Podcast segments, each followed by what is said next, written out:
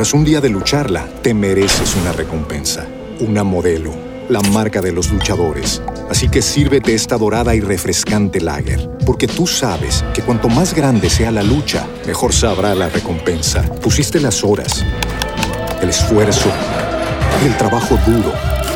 Tú eres un luchador y esta cerveza es para ti.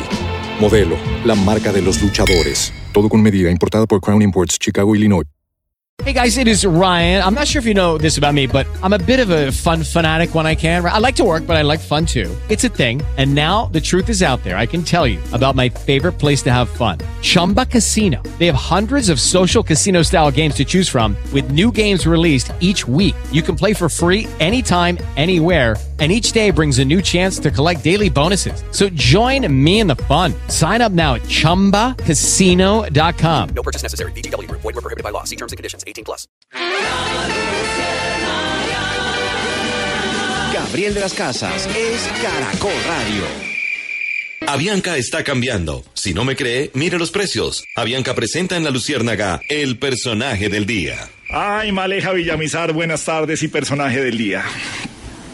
Buenas tardes, Gabriel. Un abrazo para Rizaloca, por supuesto, pero también para todo el equipo de la Luciérnaga, a todos sus compañeros que durante tantos años conocieron a Doña Marina. A mí me tocó muy poco tiempo con ella, pero le mando desde aquí un abrazo muy grande a la familia y a todas las personas con COVID-19 una pronta recuperación. Vamos a hablar de política, de cuentas, porque la reforma tributaria, Gabriel, se está quedando sin apoyo político, aunque todavía el gobierno no puede decir que eh, la tiene perdida.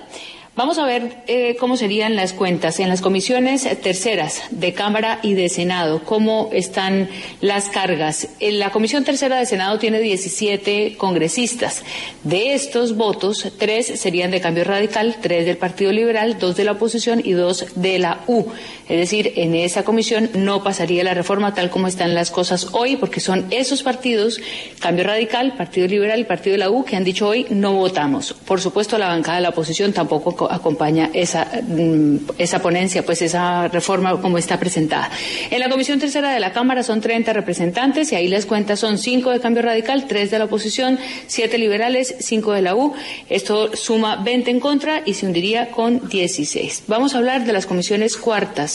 Las comisiones terceras que mencionamos anteriormente son las económicas. Las comisiones cuartas de Senado y Cámara. En el Senado hay 15 congresistas, 2 de la U, 4 de la oposición, un liberal y 2 de la U ahí habría nueve para hundir esa reforma en esa comisión y en la cuarta de la Cámara son 27 representantes, serían cuatro de Cambio Radical, dos de la oposición, 11 eh, cinco liberales, perdón, y cuatro de la U. Eso daría 11 y se necesita 14 para hundirla. Sin embargo, con una sola comisión de estas cuatro que se niegue, a pasar la reforma, esta reforma estaría en serios problemas. ¿Qué dice el gobierno? El ministro del Interior, Daniel Palacios, consultados por la Luciérnaga, dice esperamos lograr una, una, ponencia consensuada. Vamos a insistir en el diálogo con estos partidos para intentar el mayor consenso posible. Y, por otro lado, otros hacen cuentas y dicen, no todos los liberales van a votar en contra. Entonces, con la mitad del Partido Liberal, con el Centro Democrático y con algunos de los cristianos, podrían eventualmente lograr mayorías. Estas son las cuentas que están haciendo con calculadora en el mundo político las negociaciones. Algunos dicen que no son posibles, pero en política, como dice el, ya el lugar común, la política es dinámica y todo se puede lograr. Voy a hacer una, una pequeña encuesta aquí en la mesa de, de una pregunta suelta, que no tiene nada que ver con el tema. Maleja, ¿cuál es su sabor favorito de mermelada? Mi sabor de mermelada, la frambuesa. Frambuesa, Alexandra, ¿cuál es su sabor favorito? También me voy por, por las rojas, las moras, Frutos las rojos, el trapo. Melquisedec, sí. su favor favorito, sabor favorito de mermelada. Arándanos. Ah, uy, no, tan exclusivo, arándanos. Sí, porque, porque en casa hacen unos cheesecake de arándanos no, espectaculares. Que, casi doña Pepita, mermelada británica, pues la compra en Harrods. Eso se consiguen incluso silvestres, lo que pasa es que usted no sale al campo, Gabriel. Pena. Don Gediondo, ¿cuál es su sabor favorito de mermelada? Mermelada. Eh, no hay de nabo, pero me gusta el durazno, don Gabrielito. Ah, el duraznito, sí, el duraznito también le gusta. Yo me quedo con la de naranja, pero bueno, mientras repartan mermelada, pues uno le echa la tostada y eso siempre es rico. Usted tiene un sabor favorito, pero cualquiera de los frasquitos que le ponen a usted para echar, con cualquiera uno se contenta. Bueno, don Alejandro Santos, buenas tardes. Estamos en personaje del día y sigamos analizando este momento político que se vive en el Congreso al torno a la reforma tributaria. Alejo, buenas tardes. Muy buenas tardes, Gabriel. Un saludo muy especial a la audiencia de la Luciérnaga y un saludo muy cariñoso y muy afectuoso a Rizaloca y a toda su familia con esta triste noticia. Eh, sí, no, la reforma tributaria cada día enfrenta un camino más tortuoso. Ya lo decía María Alejandra sobre, digamos, ya la decisión de cambio radical y su comunicado categórico de no apoyar la reforma, se suma a el Partido Liberal y las declaraciones de su jefe natural César Gaviria.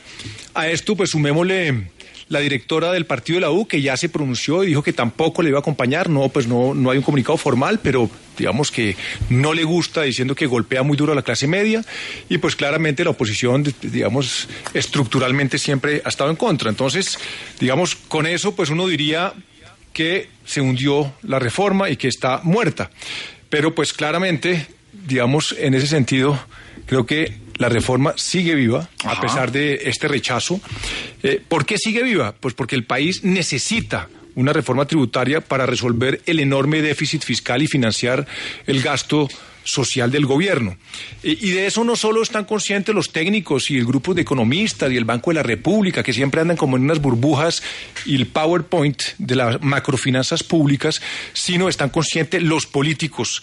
Es decir, de, no hacer la reforma, claramente es como botar el sofá, es decir, es como ponerse como el, el- el avestruz y, y, pues eh, con las calificadoras y el riesgo país, pues podríamos tener un dólar hasta de cinco mil pesos. Uy, pero, pero venga, Alejo, igual el gobierno no la puede a veces, eh, dejar ver como una derrota del gobierno. No se la pueden ganar los partidos al gobierno y ni al partido de gobierno. Claro, y, y en ese sentido el gobierno sabe que, que los, los, digamos, los partidos están conscientes de la importancia de aprobarla, el gobierno se la va a jugar fuertemente por sacarla adelante.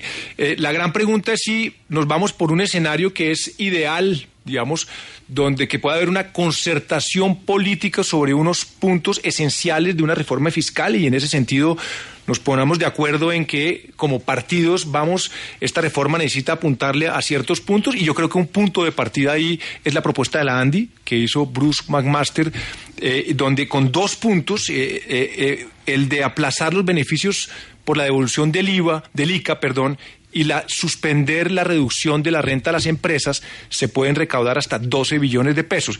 Esa, esa propuesta que hizo tendría el beneficio, digamos, o la- el visto bueno de los empresarios. Pero ¿qué va a pasar aquí? Es la reforma, digamos, van a empezar a discutirla, va a pasar lo que pasa con todas las reformas eh, eh, tributarias, discuten, lobistas, recortan y termina saliendo una especie de Frankenstein a medianoche eh, y esperamos que esa reforma que va a salir en el Congreso tortuosamente no golpee como el- el que está pasando pues a las clases medias ya bastante afectadas por la pandemia. Si hay un protagonista en mover todo en contra de esta reforma tributaria fue, hombre, se reencauchó con toda don Germán Vargas Lleras desde sus columnas y movimientos. Eh, doctor Vargas Lleras, ¿cómo le va? Buenas tardes. Oiga, mono, qué milagroso de escucharlo, hermano. Sí, sí, sí, no, figura usted con la Mono. reforma, sí. Hoy fui la figura de la cancha. Sí, bueno, Me sí, estoy sí. riendo. Sí, sí, Mire, junto con mi mejor amigo, el expresidente Cesarión Gaviria, Ah, ya Cesarión. vamos a hacernos sentir. Claro, ya le dice Y la Cesarión, orden para nuestros pupilos en el Congreso es que no la apoyen. Ahora que si en el gobierno tendrán que decir, Germán es el man. El man que nos frenó la reforma. Bueno, sí. Ahora no es que digan que, que me acuerde de todas esas reformas tributarias que apoyé cuando fui congresista, porque eso es muy diferente por varias razones. A ver, por ejemplo. Como, como, como por ejemplo, eh, eh, por ejemplo, oiga, qué bonita tarde la que está haciendo, ¿no? Como para salir a Bueno, don Germán. ahí, ¿no? Sí, pero de acuerdo, las figuras de la cancha, usted dice Sargaviria frente a esta reforma tributaria. Por supuesto, la oposición plantada ahí. La U se mete. Esto se cayó. Vamos a ver qué dice Revolcón.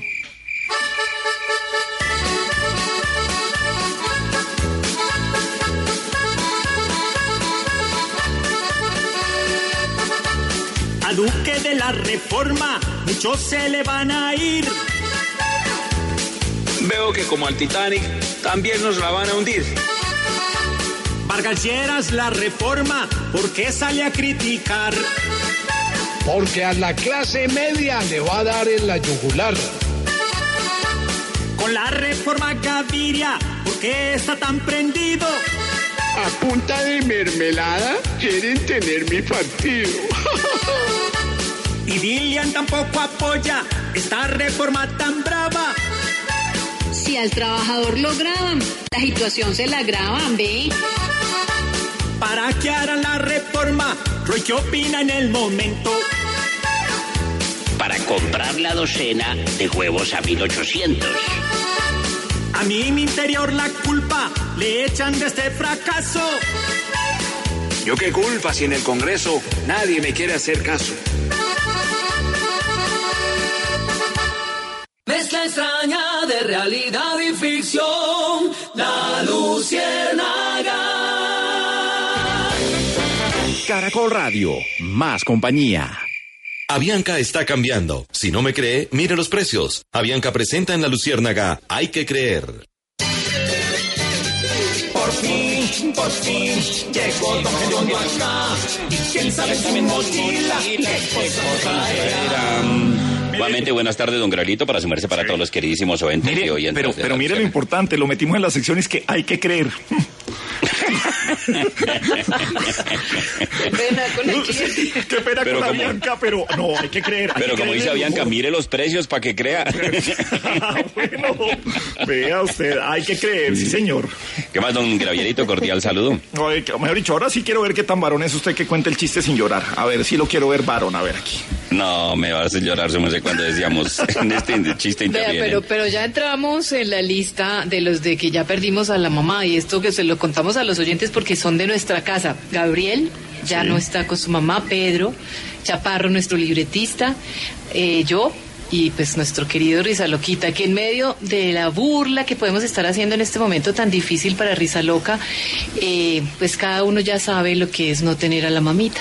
Sí, pero cuenta cómo eran los mensajes de Gabriel en, en los meses Sí, de mayo. sí, cuéntelos usted. Aquí le estaba contando yo a Alejandro Santos un poco de, de- dentro de ese humor eh, eh, interno de la luciérnaga y absolutamente negro que eh, siempre ha sido con ese mensaje de tristeza porque todo el mundo sabe el dolor de, de- de- de perder una madre, pues no, no todo el mundo sabe el, dolor de perder una madre, por supuesto, pero, ya vamos sabiendo lo que, lo, que- se siente y, y- y todo empezó con algo que, que le decíamos, y esto, repito, es negrísimo y es aquí entre nosotros, eso arrancó con Chaparro, que le decíamos, venga, como usted ya no tiene nada que hacer el Día de la Madre, a ver si nos va y nos lava el carro.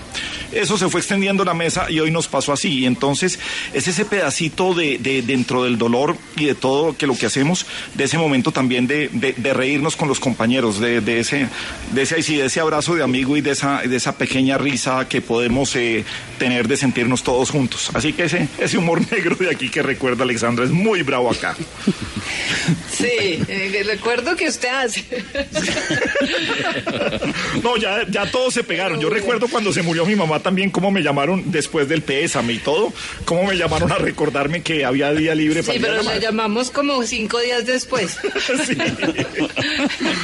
Bueno, señores. Bueno, Pedro, dele a ver. Pero no, yo les digo una cosa, mire compañeros, y esto, esto es en serio, si no es por este grupo de la Luciérnaga, el duelo para nosotros yo creo que es Sí, más difícil. sí, en medio de todo, la Luciérnaga nos saca un poquito de esta realidad, de la cruda realidad. hoy tenemos la triste noticia de nuestro compañero, pero cuánta gente no tiene también otras tristezas y este espacio que tiene la Luciérnaga pues es un poquito de esa ventana de respirar y volver a seguir. Por eso, gracias a Dios, existe la Luciérnaga. Sí, lo que decíamos, Risa Loca, eh, contado esta mañana. Hay momentos en los últimos 21 días que la mamá estuvo en cuidados intensivos que apagaba el micrófono y, y- y- y lloraba. Pero me decía, yo tengo que ir a la Lucierna porque es el momento en donde me recargo de energía porque también tengo que acompañar a mi hermano y a mi papá de buena manera. Así que, Pedro, hay que creer y seguimos creyendo también en todo esto. Así es, cuando murió mi madre le contaba a Garolito y a los oyentes, eh, yo llevaba cinco días de duelo en la casa y me llamó un día el doctor Peláez, ¿usted qué está haciendo? Le dije, pues aquí en la casa, doctor Peláez. Y él en un tono muy lindo, muy como muy decente y todo eso. Atembao, véngase a trabajar, no ve que se enferma más. Eh, sí, Y pregunta, tiene toda la razón. pregunta Gustavo Gómez de 6AM que, que eh, ¿dónde va el domiciliario de la picadita? Que- que- que- allá está don Oscar de Jesús y Jorge Andrés esperando la picadita, pero bueno, ahí seguirán esperando. Bueno, ya va para allá don Oscar, don Oscar de Jesús. Pues este chiste que sea un homenaje a doña Marinita de Monsalve, a quien nunca olvidaremos. Vamos a extrañar cuando decíamos, en este chiste interviene Risa Loca en el papel de Marina de Monsalve. Pero bueno, como homenaje no, a ¿sabe ella... qué? No la vamos a extrañar. Doña Marinita de Monsalve va a seguir en nuestros papeles en los chistes, siempre. Aquí qué está. lindo. Sí, ahí tiene que estar. señora. Marina. Sí. Entonces, pues si lo hizo un gravierito, pues aquí estaremos y con don Enrique Segoviano y todos. No, Enrique Segoviano sí tuvo que. ¿Ah, sí? él sí partió, sí, él, él ya no hace parte del staff. Bueno, Delia, a ver, hombre. Un señor que estaba en una entrevista para un trabajo, ¿no? ¿Cómo se llamaba el señor, por ejemplo? El señor se llamaba don Jorge Nitales. Sí, ¿Para qué pregunto? Pues que yo para y lo estaba pregunto. entrevistando uno que llamaba el doctor eh, Tamacho. Tamacho, Ah, entonces le dijo, chino, eh, dime, ¿tú a qué te dedicas? Eh, a ver, doctor Tamacho, yo soy manipulador de alimentos. ¿Y cómo te va en ese oficio? Excelente, excelente. Como manipulador de alimentos me va muy bien. Con decirle que tengo a los tomates y a las papas en contra de los rábanos y las lechugas. Muy malo, qué homenaje 431. La Luciérnaga. Caracol Radio, más compañía. El Banco Caja Social, el banco amigo de los colombianos, presenta en la Luciérnaga un buen amigo. Hombre, un buen amigo, César Caballero de Cifras y Conceptos y la encuesta polimétrica. Ayer en Caracol Radio tuvimos en exclusiva algunas de las preguntas de la gente frente a la reforma tributaria. Hoy salieron nueva información y Alfonso Espina de nuestro servicio informativo nos acompaña. Poncho, muy buenas tardes y empecemos a desmenuzar. Vamos a hablar de esta encuesta eh, durante las tres horas de programa. ¿Por dónde arrancamos? Y de nuevo, buenas tardes, Alfonso. Gabriel, buenas tardes, como también buenas tardes a todos los compañeros y oyentes de la Luciérnaga. Pues le propongo que, a- que arranquemos por los, lo más alto, por lo más alto del Estado, el presidente de la República, sus ministros, su vicepresidenta, quienes lo acompañan dirigiendo el Estado y su favorabilidad. ¿Le parece, Gabriel? Perfecto, señor, como usted diga. Pues eh, para Iván Duque no son buenas las cifras que entregó esta polimétrica de cifras y conceptos que esta mañana contábamos en 6 AM hoy por hoy de Caracol Radio. Desde cuando empezó su gobierno hasta hoy es el punto más bajo de favorabilidad que marca Iván Duque Márquez.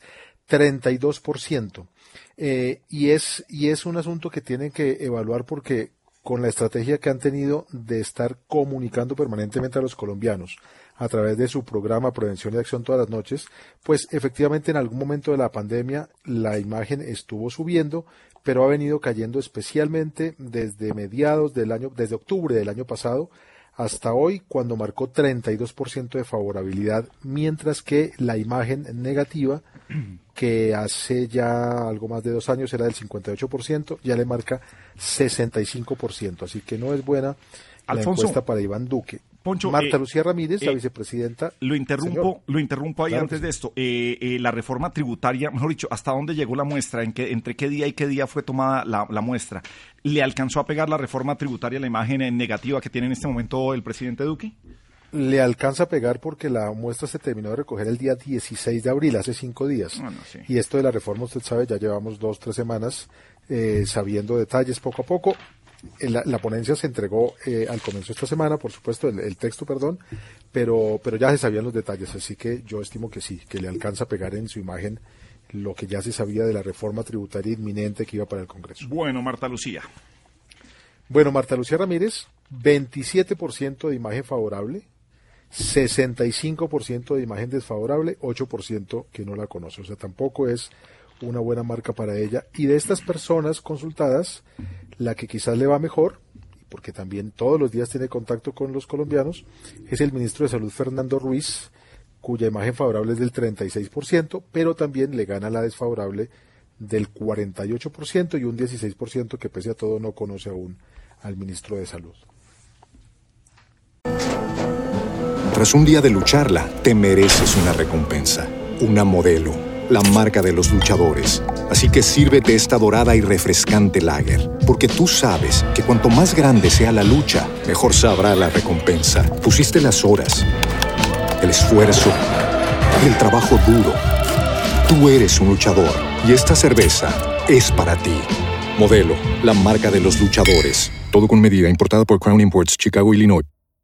With Lucky Land slots, you can get lucky just about anywhere. Dearly beloved, we are gathered here today to. Has anyone seen the bride and groom? Sorry, sorry, we're here. We were getting lucky in the limo and we lost track of time. No, Lucky Land Casino, with cash prizes that add up quicker than a guest registry. In that case, I pronounce you lucky. Play for free at LuckyLandSlots.com. Daily bonuses are waiting. No purchase necessary. Void where prohibited by law. 18 plus. Terms and conditions apply. See website for details. Sobre, sobre entes de control que tenemos, eh, Alfonso. Bueno, sobre entes de control hay una, un comportamiento muy parejo de los eh, que lo dirigen los entes de control, parejo para, para mal, porque también su imagen favorable es incluso menor que la del presidente y que la vicepresidenta. El que mejor marca es Carlos Camargo, el defensor del pueblo, que es además quien eh, más tiempo lleva en esas, ah, no, eh, casi el segundo que más tiempo lleva en esas funciones, 24% favorable, 41% desfavorable. Margarita Cabello, recién llegada a la Procuraduría General de la Nación, marca con un 22% de favorabilidad, 45% desfavorable. Francisco Barbosa, el fiscal general de la Nación, 21% favorable, 49% desfavorable, y Carlos Felipe Córdoba, el Contralor General de la Nación, también el 21% de favorabilidad y la desfavorabilidad, desfavorabilidad del 44%. Bueno, Alejandro Santos, revisemos eh, presidente de la República en estas cifras y conceptos. Eh, Sí, Gustavo, pues no son buenas cifras. Eh, perdón, Gabriel. Gustavo, logré salir del Gustavo dos años tratando de salir del Gustavo y le mete Gustavo el, el tercer día. Bueno, No, Ga- Gabriel. Gabriel, yo creo que digamos que esos 10 puntos que cayó el presidente en un año, pues tienen varias explicaciones. eh, digamos, primero, sin que sea eh, orden de prioridad, pero pues una eh, un agotamiento pandémico de la gente que yo creo que el encierro y, y, digamos el sol a las espaldas del gobierno empieza a pasar factura. pero no era la pandemia la que podría sacar adelante un presidente, precisamente una, El- una pandemia del comportamiento frente a esto, lo que podría subir los ánimos y que le empezó a dar unos réditos en algún momento de la pandemia. el al comienzo, como digamos, personas y líderes que protegían la salud y la vida con las medidas y ante, digamos, la incertidumbre, lo que significaba un fenómeno que nunca se había vivido, pues todos los gobernantes realmente se dispararon en las encuestas, pero en la medida en que empezamos a ver los- las secuelas de la pandemia, empezamos a ver el desempleo, empezamos a ver todos los efectos sociales y económicos, pues claramente eso combinado a una serie de picos y de confinamientos empiezan a agotar a, la opinión pública. Y a eso yo le sumaría eh, un tema de un deterioro en la seguridad del país. Y yo creo que esas- esa combinación de factores hacen y que pese, digamos, esa caída de 10 puntos desde abril del año pasado en la imagen del presidente. Lo que yo resaltaría de esta encuesta es, digamos, la enorme diversidad en las opiniones según la región y según eh, la edad, porque en la encuesta es muy reveladora de cómo la imagen del presidente en Bogotá es muy mala. Digamos, eh, solo tiene una favorabilidad del 22% en Bogotá. Bogotá pues, es una plaza progresista, digamos, gobernada por la izquierda durante muchos años y, digamos, en ese sentido, pues nunca tiene una buena imagen eh, ni el presidente Uribe y en este caso el, el- el presidente Duque, eh, o, o en Cali, que pasa lo mismo, pero al mismo tiempo en ciudades como Medellín o Barranquilla, el presidente tiene una imagen bastante buena para, digamos, tener el sol a las espaldas, de una imagen de 52% positiva en Barranquilla y de 56% en Medellín. Y lo mismo, digamos, diría yo, entre las edades, que es muy dispar de cómo el presidente más joven de la historia de Colombia, de con solo 42 años cuando llegó al poder, entre los menores de 35, tiene una imagen, menores de, de 35 tiene una imagen de, de menos del 24% y en cambio en mayores de 55 años tiene una imagen de cuaro- 48% o más. Entonces, ahí vemos que hay mucha disparidad en la imagen del presidente según la edad y según la, reg- la región donde se haga la encuesta. Bueno, seguiremos hablando de esta encuesta más adelante. Volvemos con Alfonso también más adelante, porque ahora nos metemos a la cocina. A la cocina de Hediondini y Paparotti en la Luciérnaga. Prego, prego. Pronto, prego, ciao, Ah, come vai Giancarlo? Hediondini? Come Hola, vai? Gabrielini. Come stai? come stai, Gabrielini? Bene, va bene. A los oyentes les parla e les saluda su chef Gediondini Paparottini. Allora. Yo no soy, yo soy nato, allora, nacido en Bérgamo.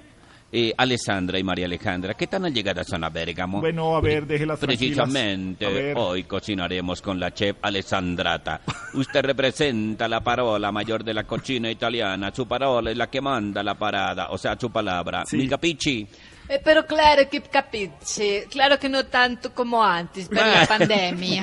Gabrielato, no, no, vieras la noticia que te ¿Qué pa- tengo, Gabrielato. qué- qué ha Con- pasado? Con, estos aguaceros que han caído en Bogotá, en la sabana, te quiero informar que se me inundó el orto. El No. huerto lo tiene Sí, inundado, tengo hombre. el orto inundado, lo tengo Hombre, qué tristeza porque usted cocina con ingredientes orgánicos allá en esa huerta que usted tiene. Sí, cuando uno es que el- hace seis meses lo tenía pelado, después venía- venían eh, hortalizas y se me ha inundado el orto. Con tantos aguaceros se le metió el agua y al ver eso me lagrimió el ojo, Claro. Gabrielato.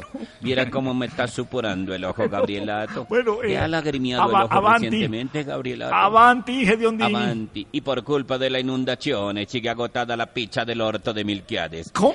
sì, la De- pizza dell'orto de Milchiades La sigue pizza del agotada. huerto de, Mil, eh, de, de Milquiades. Así es, No, de, está Melqui- agotada. de Melquisedec será. Eh, sí, de Melchizedek solo tenemos ingrediente para preparar el pene a la putanesca. Es así que abunda. ¿No, no, ¿no tiene arándanos? No. No, eso, eso sí es. La putanesca es muy costosa y hay que saber comerla. Ya, ya, parale, vacunar, a vacunar o mejor a cocinare. Hoy prepararemos un risotto al estilo de la falta de vacuna. Es un plato en el que hay problemas como arroz. En realidad tiene más problemas que arroz. Y aunque ese risotto está lejos de producirnos risotadas, ¿qué tal mi jugo de con la parola y con la palabra? Ay, mira, y para que coja sabor se le inserici, le agregamos muchos condimentos, porque bien amargo que está este platini. Se revuelve todo esto y ya veremos quién se lo sirve. Y andamos, Gedondini, que esto no viene bien. Tú y yo sabemos que esto es un relleno. Y hasta aquí la cochinata de Gediondini Paparotini, pero en ocho días vengo a contarle las cositas que en mi cocina les tengo. Y no olviden llamar al 314-288-8888. Otto, Otto, Muy bueno, complicado. adiós. A un milagriño, milagriño. ¿Cuál milagriño? Adiós, hombre.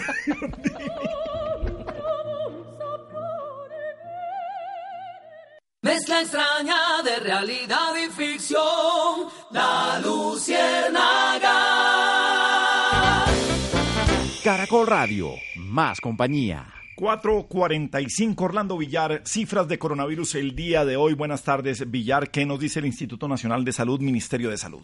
Buenas tardes, Gabriel, a los oyentes de la Luciérnaga de Caracol Radio. Mire, Gabriel, este último reporte muestra que se mantiene el número de muertes de COVID-19 en Colombia. 419 que se identificaron en las últimas 24 horas. Empezamos la semana con 420, ayer teníamos 429. Muy alta esa cifra que persiste y que da muestra de lo que está ocurriendo en este momento. Se realizaron 74 mil pruebas en las últimas 24 horas y se detectaron 17.212 casos. También se mantiene por encima del 23% la positividad frente a número de pruebas y las personas que resultan positivas. Y otro indicador importante, siguen por encima de 100.000 los casos activos, las personas que pueden en este momento contagiar a otras personas. En cuanto a las ciudades, Bogotá, Antioquia y Barranquilla siguen siendo las tres principales que generan en este momento contagios en el país. Estable pero alta la cifra, señor, en ese momento. 446. Hombre, nuestro querido amigo y maestro Darío Arismendi. Darío de la Luciérnaga, buenas tardes. Un feliz amanecer para todos los colombianos que se suman a la presente emisión de 6 AM. No, el la- espacio más escuchado en las mañanas de La, Colombia. la Luciérnaga, Darío, sí, Óyeme, señor. Gustavo, No. eh, ¿tú cómo las pre- prefieres? ¿Abultaditas o planitas? No, a ver, eh, eh, No, es que escuchaba a Alejandro Santos. sí que dijo y Gustavo, que pero no se equivocó. Gustavo. No, es Gabriel, sí. Y la verdad, si hay un hombre con tesón, con armazón, cabezón, ese es Gustavo Gómez. Y para él quiero saludarlo. Bienvenido nuevamente Sí, al combo No, que no, que no, no está Gustavo aquí, déjelo en 6 AM, Darío, no. Hombre, la pregunta es para la periodista María Alejandra Villamizar. Si hay una persona ilustrada, acertada, capacitada, en el verjón asentada, esto es María Alejandra Villamizar. Tú sabías que yo tengo un hermano que se llama Mauricio, ¿verdad? sí, sí. Pero le dicen Picho. Sí. Yo vivo en Bogotá y Picho en Cali. Sí, ya, nos- ya nos contó la historia de Picho, sí. Oígame, María Alejandra, la pregunta para ti, una periodista tan tenaz, tan veraz, es lo siguiente. ¿Por qué hablamos de la propagación del odio, María? Una de las preocupaciones más eh, profundas en las redes sociales tiene que ver con esto, con la propagación del odio, los mensajes del odio. ¿Son eh, preparados? Pues mire, Tommy Robinson, que es un activista de ultraderecha, está arrepentido y le contó al New York Times las formas en que él y sus colaboradores buscaron conflictos. Tras un día de lucharla, te mereces una recompensa, una modelo, la marca de los luchadores. Así que sírvete esta dorada y refrescante lager, porque tú sabes que cuanto más grande sea la lucha, mejor sabrá la recompensa. Pusiste las horas, el esfuerzo, el trabajo duro. Tú eres un luchador y esta cerveza es para ti. Modelo, la marca de los luchadores. Todo con medida, importada por Crown Imports, Chicago, Illinois. Lucky Land Casino asking people what's the weirdest place you've gotten lucky? Lucky? In line at the deli, I guess? Aha, in my dentist's office. More than once, actually. Do I have to say? Yes, you do. In the car before my kids' PTA meeting. Really? Yes. Excuse me, what's the weirdest place you've gotten lucky? I never win and tell. Well, there you have it. You can get lucky anywhere playing at LuckyLandSlots.com. Play for free right now. Are you feeling lucky? No purchase necessary. Void where prohibited by law. 18 plus. Terms and conditions apply. See website for details. Se nos cayó María Alejandra, Darío, volvemos con ella más adelante, sí. Se nos- venimos más adelante con la periodista María Alejandra Villamizar, una periodista consagrada, desconectada. Mire, ya, ya, ya, ya le puede terminar, María Alejandra. por- Ah, no, se volvió a caer. No, aquí me dicen lista, se cayó, se volvió a caer. Siga más bien con Melquisedec, Darío. Y hablando de la propagación del odio, debe estar echándole la abuela a los del internet. Bueno, Belqueside, ¿cómo estás? Hola Darío, buenas tardes, ¿qué tal? Mire, si hay un periodista ilustrado, Ay, Darío, sí, capacitado, sí, sí, sí. permanentemente ilustrado, ese es Melquisede. Tú sabías que yo tengo un hermano que se llama Mauricio, pero le dicen Picho, ¿verdad? Sí, sí, lo hemos escuchado muchas veces. Sí, señor, sí, en Cali. Imagínate que a mí me gusta subir los edificios por los ascensores y Picho de pie. Ese, es- Vea, ese- claro, me sí. gusta En la- en las escaleras. Sí, Sí, por sí. las escaleras. Claro, Sí, sí. su hermano, Ahora sí, sí. La periodista, la pregunta, perdón, es para el periodista Melquisedec Torres. Melquisedec, háblenos de ese gran hombre, de ese gran prohombre de la patria, Álvaro Hernán Prada. Álvaro Hernán Prada ya no es tan prohombre de la patria, presentó su renuncia a su curul esta tarde en la Cámara de Representantes. Una renuncia que él mismo alegó está relacionada con el proceso penal que se adelanta en la Corte Suprema de Justicia, proceso penal que está atado irremediablemente al que se adelanta también contra el ex senador y expresidente Álvaro Uribe Vélez.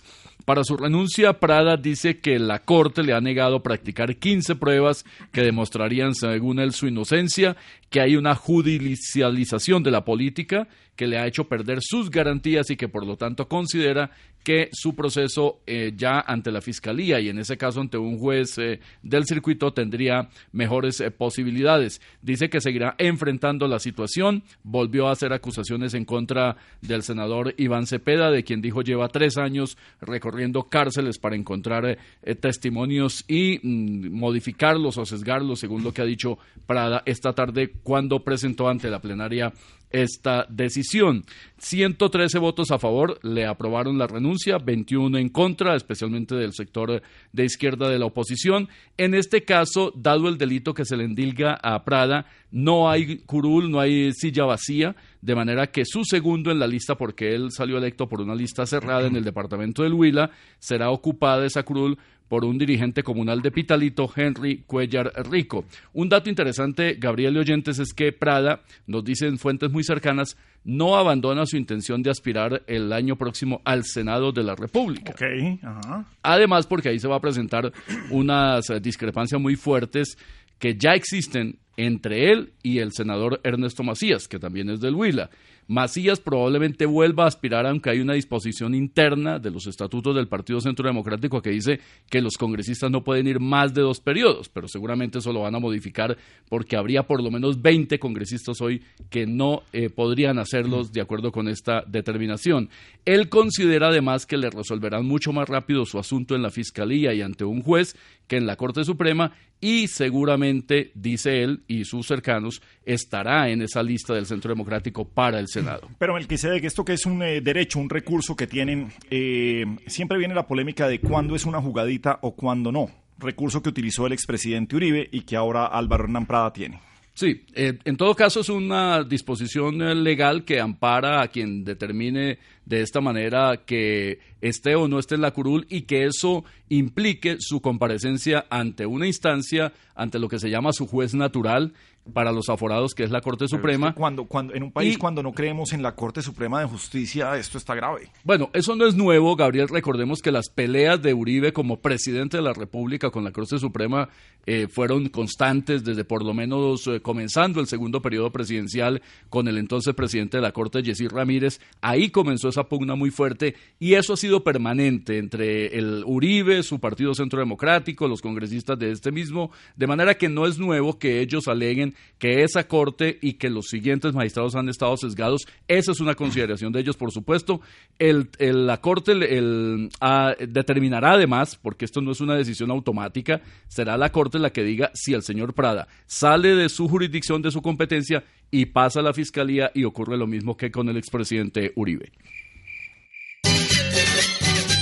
Por fin, por fin, llegó Don Gediondo acá. Quién sabe en su mochila qué cosa nos traerá. Ay. Ay, eh, mucha sintonía a esta hora de la Luciérgana por doquier, eh, don Gravelito, y mensajes de la gente tan linda con respecto a Risa Loquita de la señora Marina, no sé si quiera que lea alguno. Por ejemplo, don Giovanni Hernández se suma a los saludos, Adrianita Gaona, que también es enfermera de profesión, Luz Mireya Carreño, que no nos falta, Elizabeth Mantilla. Muchas gracias por tanto amor para el programa y para Risita y doña Marina. Y el humor. Dos corticos. Eso debería haber. Dos corticos, don Gravielito. Por favor. Su mercello. Dos corticos, digo, su merced, su mercello. El hombre. El primero. Esto sucedió en una provincia de España. Ay, español. Sí, sí, señor. El papá llega y le dice al niño, anda, hijo, ¿y tú con qué estás jugando? Yo con lo que me sale de los huevos. Anda, pero quítate aquí, coño, de tu madre. El niño se fue todo regañado. Y va y le dice a la mamá, mamá, no me vuelvas a comprar huevos Kinder. y el otro, y el otro cortico, a ver. Y el otro cortico. A ver, sí. Digo, ¿cómo te parece? Digo, ¿qué pasó? Anda, pues que mi suegra, el fin de semana, se atrevió a hacer un triple salto mortal en la piscina. ¿Practica la natación? Practicaba. La luciérnaga.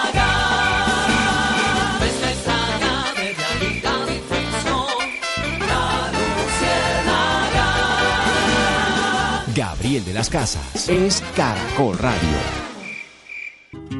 En todas las visiones. No, pero esta canción si no se la tire que estaba aquí, ya íbamos a aprender la chimenea y todo. Estas, son las que le gusta a María Alejandra con chimenea y con guitarra. Y con vino caliente. Con vino caliente. No, no, no, no, no, no, lo del vino caliente no me lo sumen, que yo de eso no tomo. Sí, pero... Lo de la guitarra estoy aprendiendo. que otros la toquen me parece fantástico. Y la chimenea siempre, mientras haga frío, siempre chimenea. O y Silvio, pues va y viene. Va, y viene. Fue como de la universidad de esa época. Sí, claro, claro. Ahorita le metemos la masa y aquí nos agarramos todos de las manos y verá. Bueno, eh, aló, aló. No, y lo invitan a uno a una fiesta de esa y uno termina más traba, güey. a ver, aló. Uno no sabe si es el carajillo o la humadera. ¡Aló! Aló, Otoniel, ¿cómo le va? don Gravielito. A ver, señor, no, señor. don Granito, no, saludando a Rizaloquita, sintiendo mucho el momento tan duro de, de Rizaloquita. ¿Qué más, don Granito? Bien, hombre, aquí seguimos en la Lucierna. ¿Cómo va usted ahí en la portería? ¿Y que hay uno nuevo ahí en el programa? A ver, no señor, no hay un nuevo. Ese Alejandro Santos es analista, periodista, en fin. Ahí lo vi, y muy decente ese señor, porque uno lo ve así desde lejos y dice, no, creo que saluda más Darcy Quinn, y no, el man saludó. El man saludó eso. no. Pero a ver, Darcy Quinn lo saludaba y lo saludaba de beso y todo. Alejandro, Alejandro, salude a Otoniel, pues, para que no diga nada. Otoniel, ¿cómo le va? Don Alejandrito, buenas tardes, merced querido. ¿Cómo le Ahí va? estoy hablando con la familia Santos a ver para lo- la liquidación. Fueron 37 años que estuve allí en Tunja con la doctora Lorencita, entonces a ver cuando yo voy para allá. Otoniel, no, no deje eso, eso, eso. Mira, Santos, no me han liquidado esa semana, lo voy a liquidar a usted. A ver, señor, a ver, no se meta ahí. Oiga, don Gravielto. Sí. No ha vuelto a bajar su merced. Aquí le tengo su, su, su par de cositas y sus cositas mayores que Ahora, tanto han cua- llegado. cuando termine el programa bajamos, pero... Le trajeron una caja de tomate, una caja de tomates a su merced. Baje caray. por ellos. Y si no, se le van a pichar, don Gravito. Oiga. Bueno, sí, sí. Bueno. Le, le trajeron una docena de huevos del doctor Carrasquilla. Ajá. 1.800 pesos dice ahí, pero... Bueno, si será deje la docena a ver qué pasa ahí, sí. Oiga, Clarito. Sí. Eh, su merced escucha una joda que es que la Copa América, un equipo always ready, always ready. Sí, el Always Ready, sí, señor. Y, eh, hay equipos grandes y chiquitos. Merced en esta Copa América le va a hacer fuerza al grande o al chiquitín. Eh, eh, no, pues uno dep- dependiendo, porque por, ej- sí, por ejemplo, Corozo mandó, mandó al chat del grupo de la Luciérnaga, dice, no se les olvide, el jueves juega Atlético Nacional por Libertadores, el viernes Medellín por la lotería. Ay, sí se lo tira. Sí, pues eso dice Corozo, hincha de Nacional, estoy leyendo yo, yo eso. Ay, Sí, don Greta. sí. Oigan, Greta, y estaba viendo, su merced escuchaba eso de OnlyFans, de eso de famosas OnlyFans. Sí, pues es un, eh, un portal que comenzó la gente subiendo videos, después se enteraron que podrían cobrar por eso. Ah. Y pues hay videos de, no, hay, hay de todo tipo. Hay gente de que, todo? Sí, hay, hay de todo. Hay, hay gente que se dedica a la fitness, hay gente que se dedica a la cocina. Hay otros que tienen contenidos eh, sexuales, eh, desnudos artísticos, fotografía, en fin, usted cobra por su contenido. O sea, pero más que todo es culinaria, ¿cierto? La cocina y eso. Oiga, don Grarito. Sí, yo, que, yo, yo le dije que había recetas de cocina también. Mire que hicieron una en la Luciérnaga, ahí en el edificio de la Luciérnaga, hicieron una joda, la competencia de OnlyFans. Ah, no me Sí, digas. señor. El, el doctor Orlando Villar, el chiquitico que aparece por allá. A ver, veces, respete. él los convenció a todos y crearon una página que se llama OnlyFans Ah, de qué bueno. Orlando Villar. De Orlando Villar, sí, sí, sí. Y, y es que ahí está Gabrielito de las Casas y uno dice, uy, don Gabriel de las Casas en OnlyFans, ¿a cómo tiene que pagarle a los suscriptores para que lo vean? Bueno, a ver, sí, a ver, señor, avancemos. eh. Imagine que Corozo, Corozo se metió a eso de, de, de OnlyFans y tuvo que poner la foto de una prima porque la de él no se la recibió. Pero no se meta con la gente del programa, no, los No, irrespete, es, como, hombre. es como un homenaje, uno, uno le dice de buenas de cosas que pasan, Sí. que pasan aquí, don Garito. Sí. Don Garito, eh, es que su merced dejó el carro un poquito separado del andén y de pronto pasa la grúa, su merced quiere que se lo arreme un rato al- al- hacia, el- hacia el andén. No, si, Otoniel. si gusta me manda las llaves como su merced está tan ocupado. Adiós, Otoriel. Bueno, chao, Me- trece. Voy a verlo en OnlyFans. Bueno, adiós.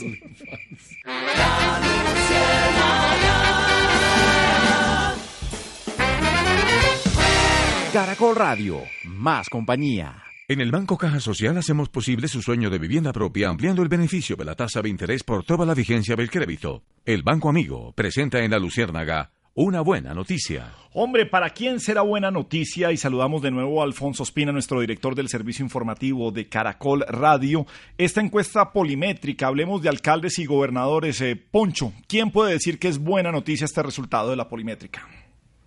Buena noticia, toca buscar por el lado de la costa caribe, Gabriel, porque allá los alcaldes, gobernadores, les funciona bastante bien la, la favorabilidad que nos entregó esta encuesta que hace el señor César Caballero en cifras y conceptos, la polimétrica que hemos venido contando desde ayer. Gobernadores, la mejor calificada por favorabilidad, Elsa Noguera del Atlántico, 85% de imagen favorable. 14% desfavorable. Y su colega del Magdalena, Carlos Caicedo, marca una favorabilidad del 81%. Les va bastante bien también a los gobernadores del Meta, Juan Guillermo Zuluaga, de Boyacá, Ramiro Barragán. Las notas más bajas dentro de los que se consultaron, porque no se consultó por los 32 gobernadores del país, la marcó curiosamente también un gobernador de la costa caribe, el gobernador de Sucre, Héctor Olimpo Espinosa, que marcó el 54% de favorabilidad, y la gobernadora del Valle del Cauca, Clara Luz Roldán, con 59% de imagen favorable y 29% desfavorable. Aunque estas son notas bajas, es importante resaltar que a los gobernadores en general les va muy bien, pues de los consultados, el que menos bien le fue que fue al de Sucre, Héctor Olimpo Espinosa, pues tiene un 54% de imagen favorable, que para cualquier dirigente político es una cifra muy importante. Bueno, señor, ¿qué hay que decir de alcaldías? De alcaldías, pues muy parejo con la, el resultado anterior en los, en los de mejor calificación. Eh, Jaime Pumarejo, alcalde de Barranquilla, 81%, así que hace tándem, hace una buena llave ahí con el Sanoguera en el Atlántico. Y también sucede lo mismo en el Magdalena, porque la alcaldesa de Santa Marta, la señora Birna Johnson, tiene un 79% de imagen favorable. Buenas notas también para el alcalde de Villavicencio, Juan Felipe Harman, para el de Tunja, Luis Alejandro Fúneme.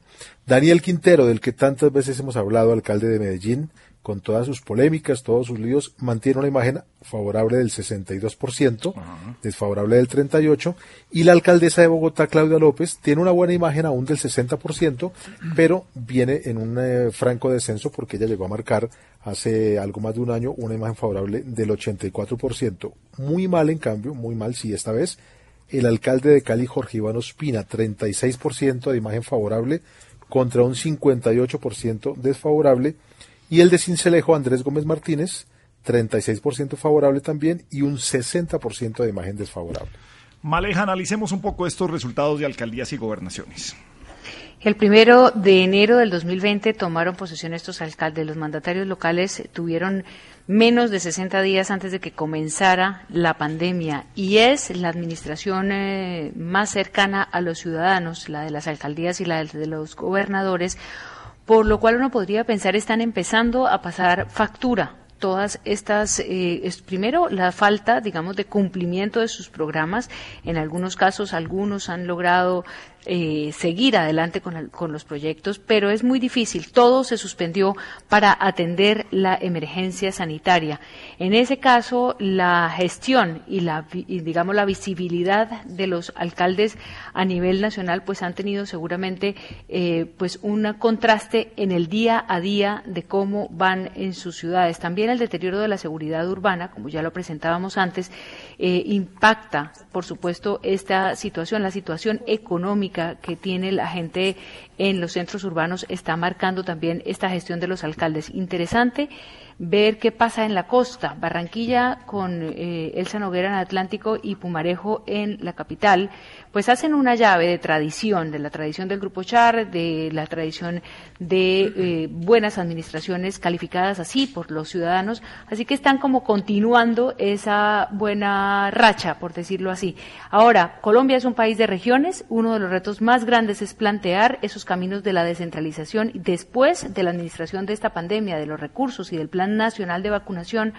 Las solicitudes hay que tener en cuenta las características y particularidades de cada región, con lo cual estos alcaldes están eh, todavía con tres años por delante, bueno, tres- lo que les queda de este y dos años más, para subir su gestión y sobre todo cumplir con algo del plan con el que fueron elegidos. Alejo Santos, ¿algo más de este resultado? Ya voy con usted, Poncho. Sí, primero que a los alcaldes y gobernadores no les va tan mal a pesar de la grave situación de, que ha provocado la pandemia. Segundo, que les va mucho mejor a, a- quienes hacen llave, es decir, Elsa Noguera, gobernación, Ja- eh, Jaime Pumarejo, alcalde, y lo mismo sucede en el gobernador de Magdalena y la alcaldesa de Santa Marta, les va muy Tras un día de lucharla, te mereces una recompensa, una modelo, la marca de los luchadores. Así que sírvete esta dorada y refrescante lager, porque tú sabes que cuanto más grande sea la lucha, mejor sabrá la recompensa. Pusiste las horas, el esfuerzo, el trabajo duro. Tú eres un luchador y esta cerveza es para ti. Modelo, la marca de los luchadores. Todo con medida, importada por Crown Imports, Chicago, Illinois. bien, son del mismo partido, trabajan juntos. Eh, tercero, que a los gobernadores tienen mejor imagen que los alcaldes en general y, y creo que ese deterioro de la imagen de los alcaldes eh, se debe mucho al tema de, de inseguridad ciudadana que les está golpeando, entonces que no tienen que lidiar los gobernadores. Y por último, que los alcaldes vienen, digamos, en general en un progresivo, lento y progresivo deterioro de su imagen que seguramente pues va a seguir porque digamos la situación no ha mejorado y la inseguridad aumenta. Bueno, ¿algo más, eh, Poncho? Pues que específicamente en relación con lo que comentaban tanto Alejandro como María Alejandra, se preguntó a los eh, ciudadanos cómo evalúan la gestión de los alcaldes y gobernadores frente a la pandemia. Les va bastante bien. Pues los mismos que, que salen en general bien calificados, la gobernadora del Atlántico y el alcalde de Barranquilla son los que mejor nota tienen, 71% de aprobación. A la alcaldesa de Bogotá la mayoría la aprueba su gestión, 60%. Y lo que llama la atención mucho es que casi todos los alcaldes, no, todos los alcaldes, todos los consultados y gobernadores salen mejor calificados que el presidente de la República, Iván Duque, que es el que de todos los consultados tiene la nota más baja. 45% de aprobación de la gente de cómo ha manejado la pandemia. El ministro de Salud tiene un 48% y el único alcalde que tiene una nota tan cercana por debajo a la del presidente Duque es el de Cali, Jorge Iván Ospina, que tiene solo un 46% de aprobación frente a la pandemia. Pues nuestros analistas de Revolcón tienen su propia opinión.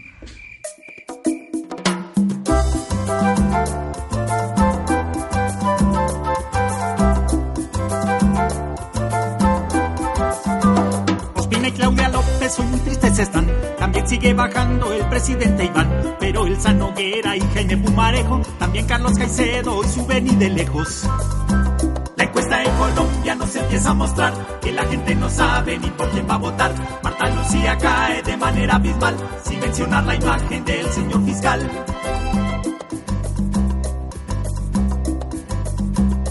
Ministro de salud le va menos peor. Manejando pandemia se ha movido el doctor. Aquí poco le creen a las instituciones. Los ministros los tienen aquí sin ilusiones. La gente no les copia como que les da igual. Mejor dicho, es la muestra de que algo va mal. No ha servido salir diario en la televisión, hablando del gobierno en prevención y acción.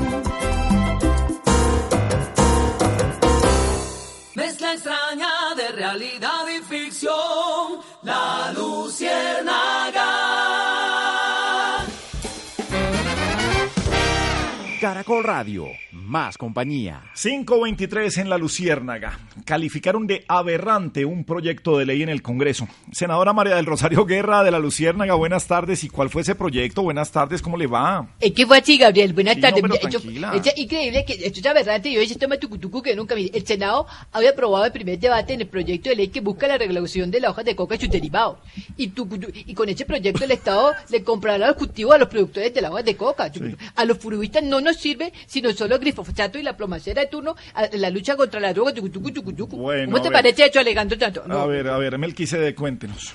El eh, proyecto de ley que ha, pasado en el primer debate en la Cámara es el número 236, que fue radicado el año pasado y que ahora también está pendiente de resolverse en el Senado. El proyecto es para básicamente legalizar la coca y la cocaína. Muchos sectores, por supuesto, en el país consideran que es necesario este debate. El problema de fondo es que este debate, mientras Estados Unidos considere que la cocaína es un elemento peligroso y que es un elemento que debe combatirse incluso con fuerza pública, pues es muy difícil que Colombia lograra avanzar en ello. El proyecto básicamente que dice, pone al gobierno a producir cocaína, legaliza la cocaína y la producción sin contar con ese aval de Estados Unidos, monopoliza el cultivo de coca en donde hoy existe, señala incluso un artículo que solamente podrá cultivarse en las áreas que están determinadas en esas mediciones que ha hecho la ONU hasta el año 2019. Le pone ese corte. Nadie más podrá cultivar. Ordena que el gobierno compre la producción de coca y que eh, el Ministerio de Salud reparta eh, entre los drogadictos mediante eh, procedimientos que adelante con otras entidades de salud la cocaína que sea producida. La policía deberá vigilar que el drogadicto no lleve más de un gramo semanal es el consumo que se permite en el proyecto. El gobierno también será exportador de cocaína, dice el proyecto, y también deberá fomentar el cultivo y la producción de coca y cocaína y apoyar financieramente los cultivos y los desarrollos productivos que se hagan a través de las comunidades. De manera que esta legalización de coca recreativa y ahora cocaína, pues habrá que discutirla, proponerla, ojalá llevarla a cabo en algún momento, pero evidentemente parece que están muy lejos de las posibilidades reales de lo que esto pueda llegar a producir, porque entre otras, el manejo que eso tendría es absolutamente complejo. Y olvidan una cosa fundamental. Eh, No importa que el gobierno esté comprando la producción de coca, la cocaína seguirá siendo ilegal en Estados Unidos y en muchos países, en la mayoría de países Pero del mundo. Por lo tanto, será un negocio muy lucrativo que los narcotraficantes no van a abandonar. Aleja este proyecto de ley que llamamos aberrante frente a lo que pasa con las eh, drogas o la hoja de coca en este caso, que no es ninguna droga a nivel mundial. Pues a la senadora eh, María del Rosario le pasa lo mismo con las clases en las que eh, una profesora intenta contarle a los alumnos la realidad del país. En el caso de los falsos positivos salieron a decir que era una ideologización y seguramente ahora, frente al tema de la cocaína, también pensará que esto es un tema ideológico. Lo habíamos discutido hace unos días aquí, o por lo menos lo habíamos comentado, que esto de la legalización de la, de la hoja de coca no tiene ideología. Es un proyecto que me parece asume que se ha agotado el camino de eh, la lucha contra el narcotráfico, por lo menos contra los cultivos de coca que hemos aplicado en los últimos 30 años y del cual pues no hemos logrado salir. Este es un proyecto sin duda muy complejo y muy controversial, pero eh, me parece que es necesario que se empiece a dar este debate y ya cuando empieza a generarse este esta controversia, pues más allá de mirar a los Estados Unidos, a mi juicio habría que mirar cuál es la realidad colombiana que eh, no termina en el tema en el círculo vicioso de luchar contra el narcotráfico y darse la pela, como decimos coloquialmente, para pensar en otras posibilidades. Bueno, cambiemos de temas a otros menos aberrantes. Ahorita estábamos hablando de OnlyFans, pues el departamento digital de la Luciérnaga creó su propia cuenta de OnlyFans, OnlyFans Tidiosos. El Departamento Digital de la Luciérnaga anuncia el gran lanzamiento de su nueva plataforma no OnlyFans, sino OnlyFans Tidiosos, porque aquí hay muchos expertos en hacer osos y hasta son muy bulliciosos. Suscríbase y tendrá acceso a contenidos exclusivos. Bueno, Puede que no sea tan exclusivo, pero por lo menos lo haremos reír. Por ejemplo, usted podrá observar desde Venezuela al presidente Nicolás Maduro con perlas como estas. Puedo presentar la medicina que neutraliza el 100% del coronavirus. El Carbativir, mejor conocido como las goticas milagrosas de José Gregorio Hernández. Aquí las tengo. Definitivamente, Maduro es muy inmaduro. También podrán observar videos en los que el presidente de turno, en lugar de proponer políticas serias para generar empleo, dicen que a Colombia la está matando la pereza. Eso dijo el entonces el presidente Uribe. A Colombia la está matando la pereza. Lo que tenemos que hacer en modificación de jornada de trabajo es recortar la jornada de sueño es recortar la jornada de vacaciones, es recortar la jornada de festivos.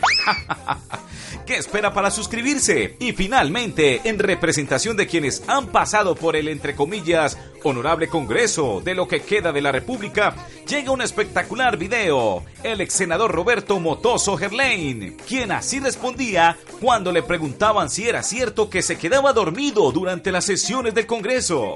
Yo, toda mi vida he cerrado los ojos para escuchar con la mayor atención posible.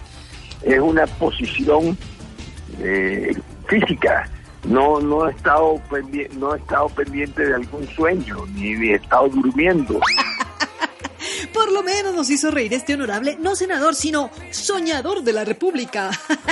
Corra a inscribirse en nuestra exclusiva plataforma porque decir bobadas para muchos es la norma. a mí me gustó, lindos.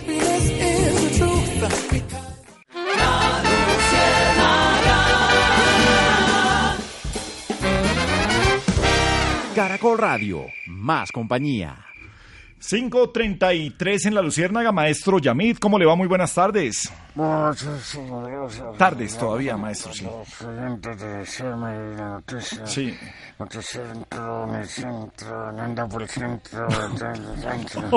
No, Yamid. Muy bien, muy bien, maestro, ¿cómo va todo? Bien, ya muy contento con la segunda vacuna, la segunda dosis, muy bien, afortunadamente. ¿Cómo estás, Alejandro? Muy bien, Yamid, muy bien, gracias. ¿Cómo te, has sentido estos días? Bienvenido a este combo. Alejandro, Alejo, te puedo decir Alejo, ¿tú, ¿tú juegas golf? No, no, no juego golf. ¿Cómo puede ser? Te voy a invitar a que nos fuéramos a potear el domingo. no, si no juega golf no puede ir a potear, maestro, pero yo lo, yo lo acompaño si quiere, para que... Para que con Raúl nos pegamos unas poteadas. Una, sí, ahí poteando, ahí sí, en el potting green, sí, sí, sí. Bueno, estamos Alejandro, ¿eh? Sí. Hola, María, ¿cómo estás? ¿Qué Yamid? ¿Qué tal? ¿Cómo vamos? Soy una periodista informada, enterada. No, quieto Darío. Sí, sí, sí, Darío el que habla así. Una crisis de personalidad ahí en este momento. Bueno, no, no, ahí no. sí, volvió a ser Yamil. La explosión de Chernobyl. Vamos con María Alejandra. No, bueno, sí, bueno. 1986, sí. Sí, pero sí, ahí, ahí ya estaba trabajando. No, no, no, no, súbale 10 años. 96, 93, 94 para adelante, todo lo que quieran. No, ya hizo reportería post-Chernobyl. No, en el periódico del colegio en Pamplona, norte de Santander. Ah, ya. Sí. Después de Chernobyl fue que... Ahí hacía teatro. Todavía hacemos teatro. Sí, sí, pero ahí era profesional. Ah, caramba. Bueno, bueno, después de, de Chernobyl, mi señora se volvió tóxica. Bueno, ahora sí. Una pregunta para la periodista María Alejandra Villamizar. María,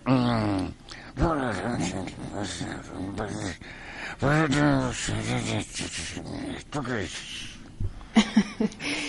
Pues Yamid, mire, la reflexión sobre la institucionalidad después de la decisión de Álvaro Hernán Prada de renunciar al Congreso, pues tiene que ver con la institucionalidad, porque los congresistas y los equipos de su defensa, los equipos legales, los abogados, puede recomendarle, como le recomendaron también al ex senador Álvaro Uribe Vélez, que renunciara a su curul y por eso pasara, eh, cambiara de la Corte Suprema a la Fiscalía, cambiara su juez natural. Sin embargo, esto lo pueden entender y legalmente está permitido, lo comentábamos antes. Sin embargo, hacia afuera, hacia los ciudadanos, lo que se está buscando siempre es hacerle trampa a la ley, estar buscando ese inciso que les permite sacar beneficios para un mejor proceso y desconfiar de las altas instancias que tienen que juzgar, por eso constitucionalmente está diseñado así el sistema, a quienes han ostentado cargos como congresistas. Sin embargo, se plantea como una gran estrategia que puedan defenderse en la fiscalía, en una fiscalía que además, eh, pues obviamente es casi del mismo partido, en este caso que Álvaro Hernán Prada.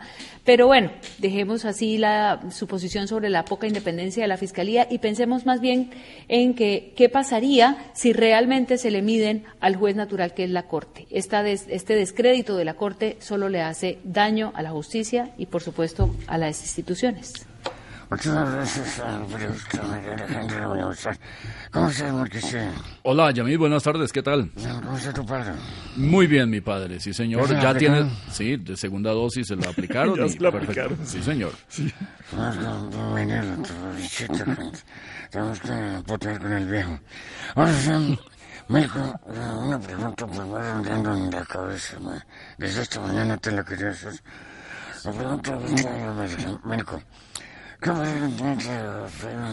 Colombia? ¿Tú qué dices? Sí, señor, muy claro se escuchó. Está preguntando Yamid por eh, qué pasará en la reforma tributaria con eh, Google, Facebook y otras eh, plataformas. Plataformas. Y OnlyFans. Sí. Eh, on- claro, también entra. OnlyFans, Sí, sí. La de acá. La de acá, la propia. Sí.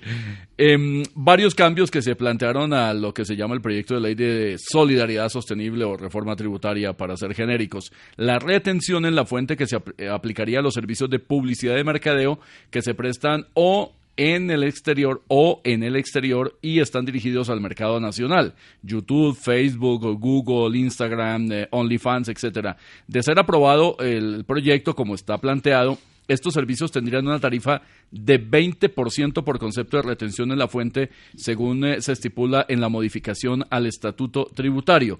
¿Qué es lo que va a pasar? Dicen los analistas. Lo que hace esa retención en la fuente es que al final del día se traslada al consumidor dentro de Colombia, porque como Facebook, Google y YouTube no son contribuyentes en Colombia, a ellos no les importa, dicen, bueno, aquí hay una retención, usted págueme el neto y asuma ese 20%, de manera que al final no lo van a pagar directamente las compañías, pero ese es un rubro que efectivamente el gobierno espera que entre a reforzar eh, los eh, ingresos por eh, las tributaciones, por lo menos de la operación de estas compañías, así no lo paguen directamente ellos. Estas compañías, como sabemos, han aumentado enormemente su participación en el mercado publicitario y están afectando a los medios tradicionales de manera muy fuerte, así que se plantea desde ya que eso termine beneficiando a el Estado colombiano con esta tributación del 20%.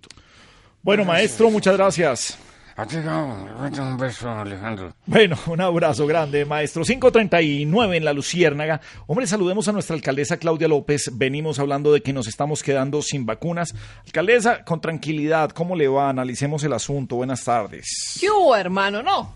La situación no ha sido fácil, lamento mucho lo que está pasando porque nosotros queremos seguir vacunando, pero si no se puede, seguramente será la gente la que nos va a venir a vacunar a nosotros. bueno. Algunos dicen que yo lo que hago es generar algo de controversia, pero hermano, créanme, la verdad es que yo lo único que busco es chuzar, ¿Qué? chus, a, chu- a chuzar al gobierno, a, ¿cómo se dice? A impulsarlo, a empujarlo para A, que... a vacunar, como decía usted. A hermano, vacunar, porque es que- hermana, sí. Sí, ¿qué hacemos?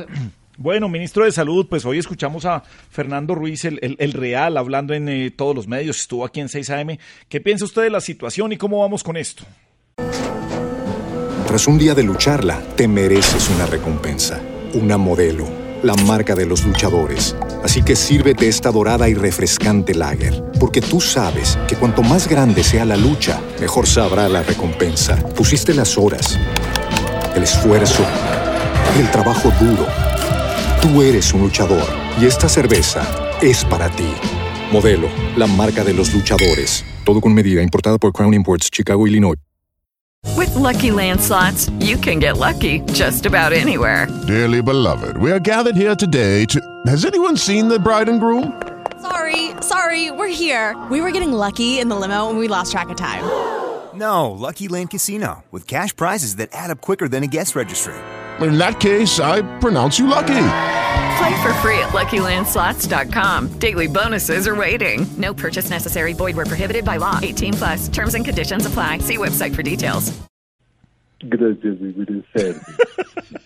Mire, nosotros queremos seguir con la vacunación. El problema es que algunos no entienden. A ver. Nosotros hemos buscado, pero es como, a ver, si usted va a la tienda a comprar huevos de los de 150 pesos y el tendero le dice que los tiene, pero que ya están encargados por otro. Sin embargo, hoy les digo que este año llegaremos a la meta, lograremos la inmunidad de rebaño. ¿Saben por qué? ¿Por qué?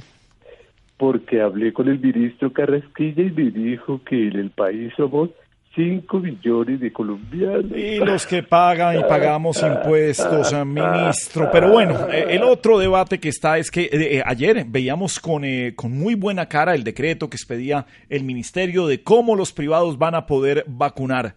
¿Será verdad tanta belleza, Alejo? Los privados vacunando, comprando las vacunas, cuando hoy hemos tenido la primera noticia que Pfizer dice que solamente venderá vacunas a gobiernos. Pues es una gran noticia, al menos se recibió con bombos y platillos, pues debido a la lentitud en la vacunación, a- al aterrador acaparamiento de, vacunas que hay en el mundo y que estamos padeciendo pues los países en vías de desarrollo como Colombia.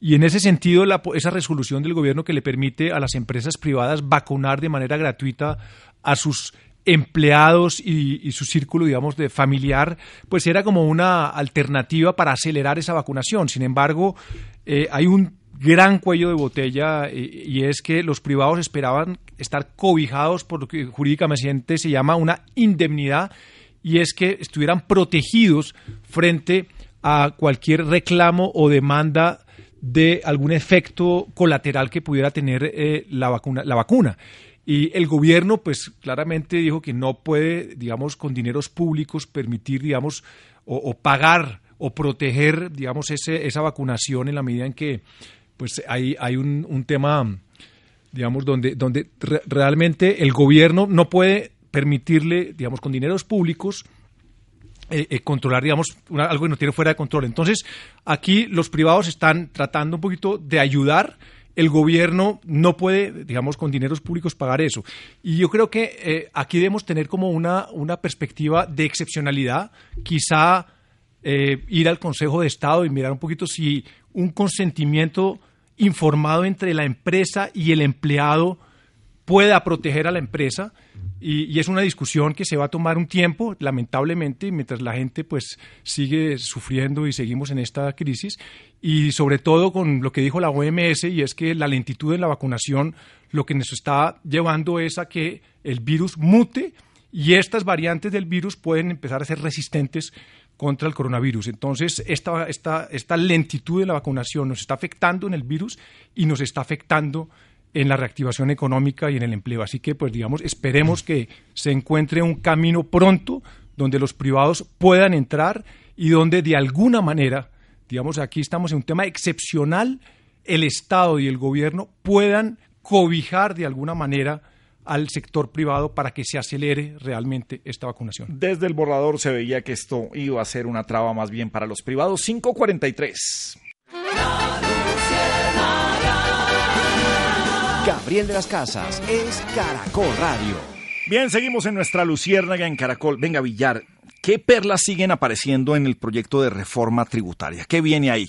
perlas, Gabriel, como las que ha advertido Camacol, que dice que se afectaría al menos el 80% de la compra de vivienda de interés social en el país, de acuerdo con algunos de esos artículos que se siguen conociendo de la reforma tributaria. También hay una muy interesante que tiene que ver con todos los temas de energía renovable, se supone, y es lo que consideran ambientalistas que el gobierno del presidente Iván Duque que impulsa la economía naranja, esas eh, economías alternativas y por supuesto las de uso de las energías alternativas, pues trae una propuesta, un IVA del 5% a los paneles solares, a los equipos de control además de las plantas generadoras pues es algo que llama la atención en este proyecto, por como decimos, las políticas del presidente Iván Duque y que se convertirían en un fuerte impacto para esos planes de generación de energía solar para este tipo de proyectos, pues grabarle el IVA a una de las iniciativas eh, o por lo menos a uno de los temas que pretende el gobierno nacional y es el de la generación de energías limpias, ha llamado bastante la atención. Se siguen conociendo esas perlitas en la reforma tributaria. Ay, señor, qué cantidad de perlas. Vamos a ver si eso está hundido, si lo retiran, qué va a pasar con eso. Porque mientras tanto tenemos nuestro catálogo de productos Carrasquilla.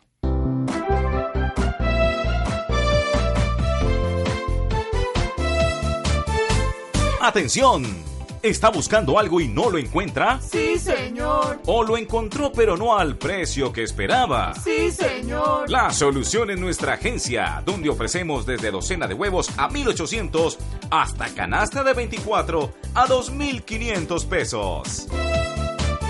Promociones Carrasquilla para hacer la vida más sencilla. ¿Quieres viajar a San Andrés? Compra el plan Carrasquilla. Incluye tiquetes, alojamiento en Hotel 5 Estrellas con todas las comidas y desplazamiento del hotel al aeropuerto en solo 75 mil pesos. Promociones Carrasquilla para hacer la vida más sencilla. ¿Quieres cambiar de celular? Te ofrecemos el último dispositivo móvil la cámara de mejor resolución del mercado, 250 megabytes, en un precio aproximado de 42 mil pesos. Promociones Carrasquilla, para hacer la vida más sencilla. ¿Y buscas pasar una noche especial en pareja?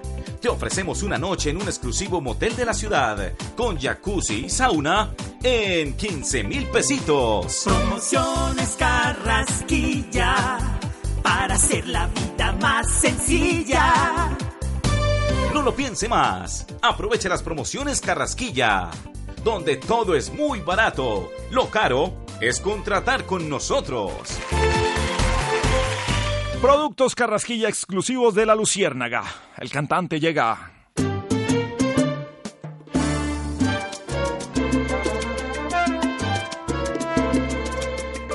Yo soy el cantante que hoy han venido a escuchar.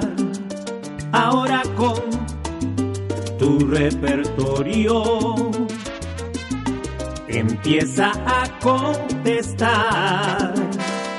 Si va a poder celebrarlo el Día de la Madre Nuestra, habrá cambio en calendario. Vamos, maleja,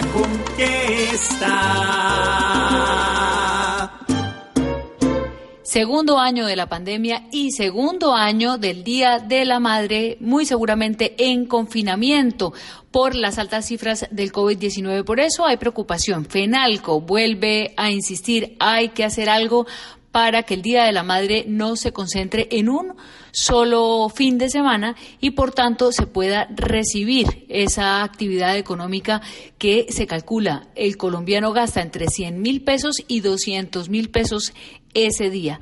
Las condiciones de la pandemia y las restricciones que ya están impuestas por algunos alcaldes y gobernadores pues hacen pensar que será así y por eso Fenalco dice que debería ser todo el mes de mayo, no solamente un fin de semana y poder así reactivar la economía a partir de estas fechas tradicionales que hacen parte de la cultura colombiana, de regalar, de salir, de compartir, de gastar y por tanto eh, sería interesante para el comercio obtener pues ese incentivo en una época tan compleja.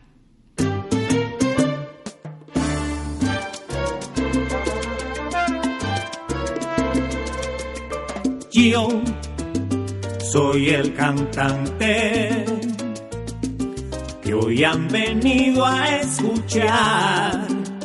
Ahora con tu repertorio empieza a contestar. ¿De cuál alto funcionario hoy esperan su contesta? De un tema bien delicado, de tu respuesta. Se trata del señor Jesús Alejandro Garzón, un hombre que por varios años ocupó importantes cargos en la Procuraduría. La Fiscalía ha radicado el escrito de acusación en su contra señalando que este hombre exigió 300 millones de pesos al senador Richard Aguilar para supuestamente archivarle en segunda instancia un caso disciplinario. Igualmente, la Fiscalía dice que Garzón habría asesorado a un mayor de la policía, Manuel Rondón Ormaz, en una tutela contra la Procuraduría en la que pedía reintegrar prestaciones que había dejado de percibir. El 26 de abril próximo, la Fiscalía imputará cargos también a Carlos Arturo Rojas, Raúl Eduardo Cardoso y Aura Matilda Garzón por el delito de concusión en calidad de intervinientes, dice la Fiscalía, en este caso de presunta corrupción que resolverá un juez. El cuenta ya está aquí, hagan así, así, así, hagan así, así, así, así, el cuenta amiguito, ¿cómo vamos? Gabrielito, bien. Mirando hoy, se me olvidó decirle al principio del programa que hoy es el Día Mundial de la Creatividad y la Innovación. Ah, Entran risas de la creatividad y la innovación. bueno, amiguito. creatividad no hay nada, Gabrielito, por ahora. Eh, también eh, eh, tenemos chistes muy, muy inteligentes en homenaje a nuestro amigo y periodista Alejandro Santos. A ver, ah, chistes está Alejandro. A ver, sí, sí, sí, a ver, ¿cuál es? Este chiste es muy inteligente. Un chiste en inglés, Gabrielito. Ajá. Si Will Smith viajara al pasado, sería Oasis Smith. Ah, Oasis Smith. Del pasado. Claro, Will, Was, sí, muy bien. son chistes. Pero ahora sí, Gabrielito, apellidos curiosos. Este, mire, Marco Zapata Mañas, dramaturgo y poeta español. Ajá. Marco Zapata, Mañas. Mañas, sí, sí, sí. Y Adrián Fernández Mier, un piloto de, de, automovilismo sí, mexicano. Sí, lo mandan a, a, sí, al apellido. Eh, eh, le decían así el apellido Mier porque pasaba a toda velocidad, Gabrielito. Ah, era por eso, sí, sí. Por El, porque era piloto, claro. entonces eh, por eso es su apellido. Y Gabrielito, ahora sí, los tres rápidos y curiosos, Gabrielito, que tenemos inmediatamente chiquiticos. Y ahora en la Luciérnaga, los huesos rápidos y curiosos. Este es buenísimo, Gabrielito. A ver, señor. Que, que le dijo el bibliotecario al astronauta que no le gustaba leer. Le dijo, Eh, ¿Perdón? porque el bibliotecario al astronauta que no le gustaba leer. A ver, sí, que Le dijo, oiga, saque espacio para que se lea un libro. Este, este otro, este sí está bueno. Imagínate que eh, un vendedor de jugos dañados, el man vendía jugos pichos. sí. Un vendedor de jugos dañados, sí. Sí, vendía jugos pichos. Sí. y, sin embargo era bien abusivo, es que jugos dulces, jugos dulces, jugos dulces. Y pasó un señor con el hijo. Entonces, por favor, un jugo dulce para el niño, por favor. Y le dio, le dio, le dio el jugo al niño, el niño. Bueno. Uy, y este, y vea, su hijo es un mago, le cambió el sabor al jugo. Dijo, más mago usted, el niño no hablaba. y este sí es. Estuvo bueno. Sí, sí. Que le preguntan a Arnold Schwarzenegger. Sí. Dicen, eh, Arnold, en esta pandemia, ¿hasta dónde debe cubrir el, taba- el tapabocas? Dijo, hasta la vista, baby. Adiós, adiós, bueno.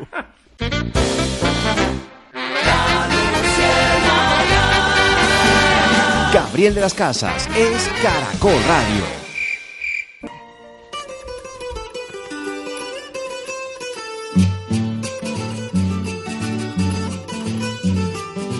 Es el altar de la patria, la linda tierra de Boyacá.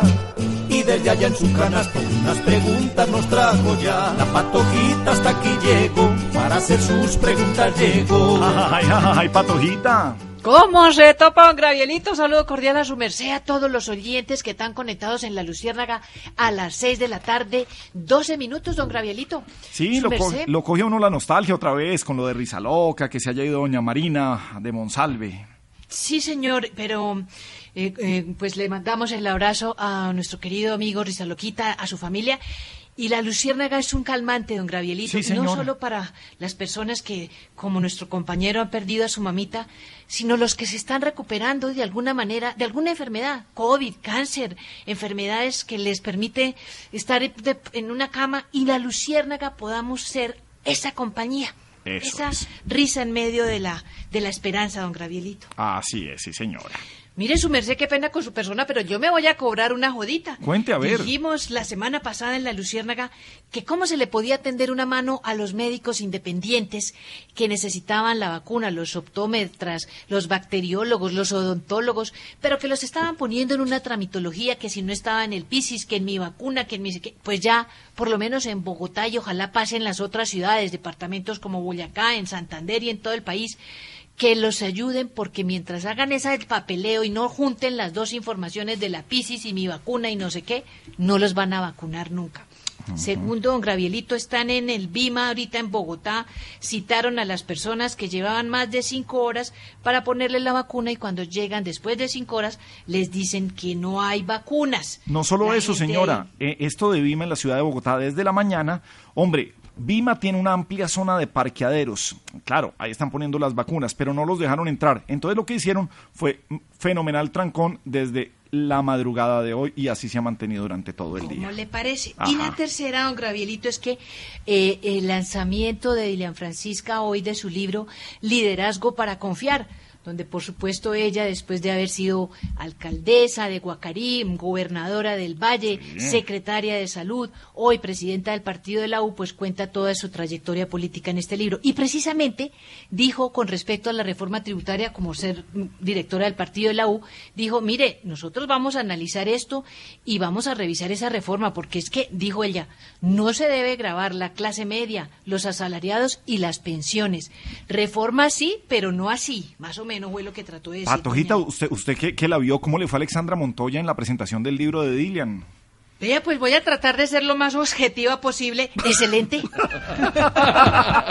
Muy bien, me parece, Patojita. Eso No, no, siempre, siempre, siempre. Sí, señor. muy bien, sí, objetiva. Bueno, me alegra saludarlo. Cita María Alejandra, su merced, ¿cómo se topa? Hola Patojita, muy bien, muy bien. Dígale a la señorita Alexandra que le mando un abrazo, que se veía muy bien y que seguro que eso salió buenísimo. Sí, somos objetivos. Fantástico. Pues la salió, verdad es sí. que conocer la parte humana de, de los políticos a veces es bueno. Su merced, doña Dylan, le preguntaron por su hijo, no lo sabía don Gravielito, y esto no es una infidencia porque lo cuenta en su libro. Para tener a su hijito se sometió a 15 procesos in vitro.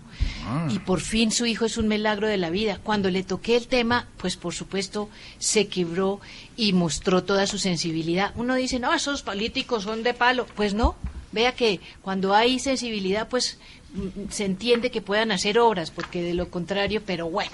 Oiga, cita María Alejandra, ¿qué pasó con el proyecto de Hidroituango, su merced? ¿Esa joda en qué va? Pues va a seguir adelante, lo ha dicho el alcalde y también el nuevo gerente Jorge Andrés Carrillo, porque la noticia eh, dejó impactados a muchos, la noticia de la Contraloría que embargó cuentas y bienes de Integral, que es una de las empresas contratistas en el diseño de Hidroituango. Fueron 13 cuentas bancarias y 12 inmuebles, todos están en Antioquia. El embargo eh, se calcula que el monto es de 4.23 billones y es una medida cautelar por lo que dure el proceso de responsabilidad fiscal. Estos bienes, al pertenecer a Integral S.A., que es esta firma que ha estado en el diseño de proyecto Hidroituango, pues podrá eh, interponer recursos de reposición y de apelación. EPM responsable de todo Hidroituango, dice que no es parte de estos procesos y que no ha recibido ninguna notificación y se le han embargado ninguna de sus cuentas.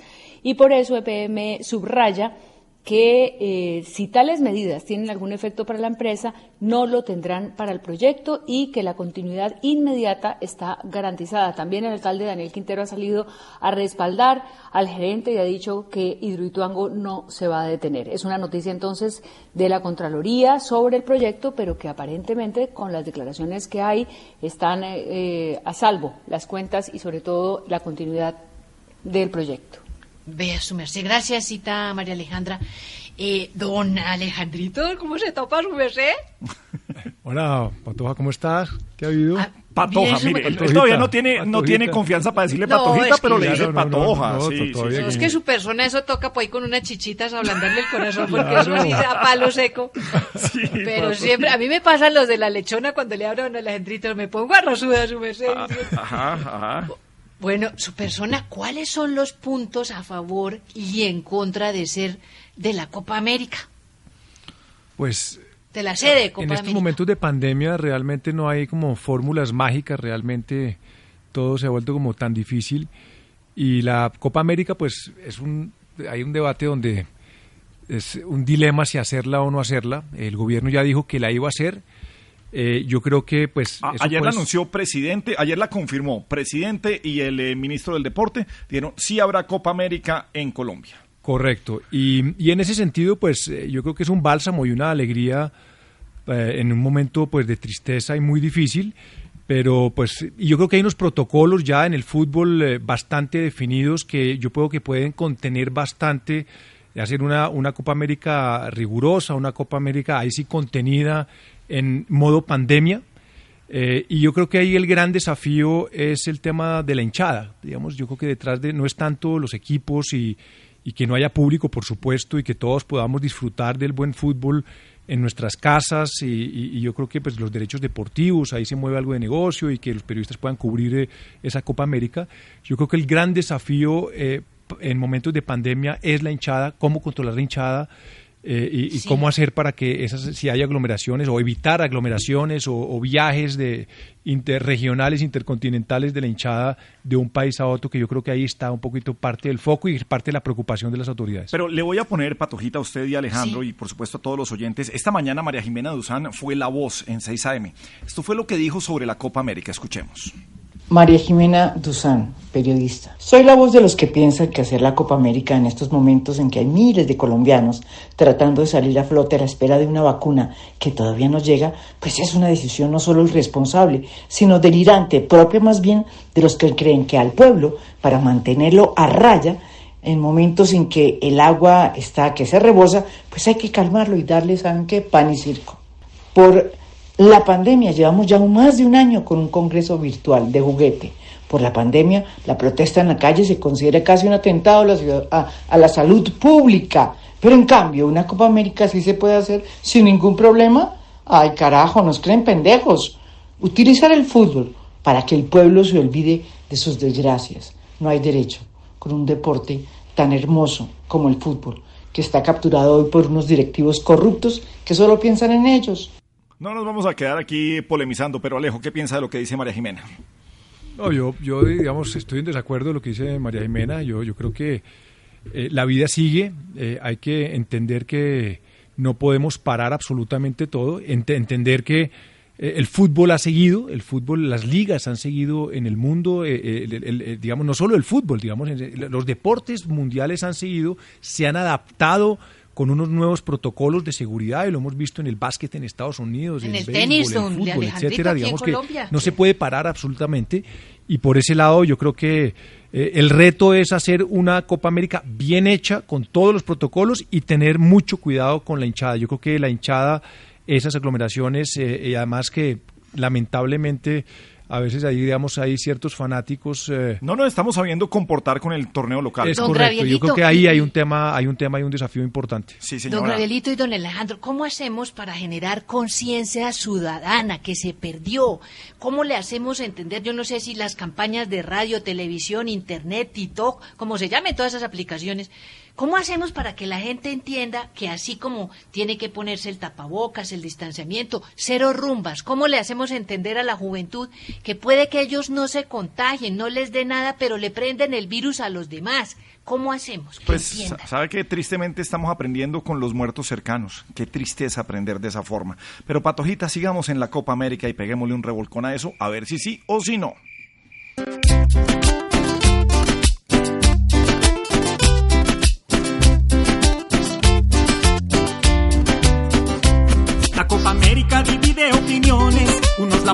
Otros se ven criticar.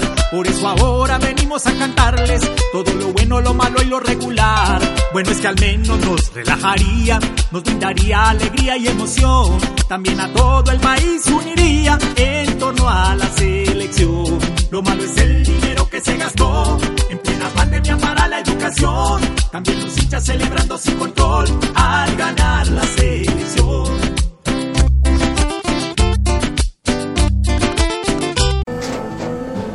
Tras un día de lucharla, te mereces una recompensa, una modelo, la marca de los luchadores. Así que sírvete esta dorada y refrescante lager, porque tú sabes que cuanto más grande sea la lucha, mejor sabrá la recompensa. Pusiste las horas, el esfuerzo, el trabajo duro. Tú eres un luchador y esta cerveza es para ti. Modelo, la marca de los luchadores. Todo con medida, importada por Crown Imports, Chicago, Illinois. Judy was boring. Hello. Then Judy discovered ChumbaCasino.com. It's my little escape. Now Judy's the life of the party. Oh, baby, Mama's bringing home the bacon. Whoa, take it easy, Judy. The Chumba life is for everybody. So go to ChumbaCasino.com and play over 100 casino style games. Join today and play for free for your chance to redeem some serious prizes. chumba ChumbaCasino.com. Purchase necessary. Void where prohibited by law. 18 plus terms and conditions apply. See website for details.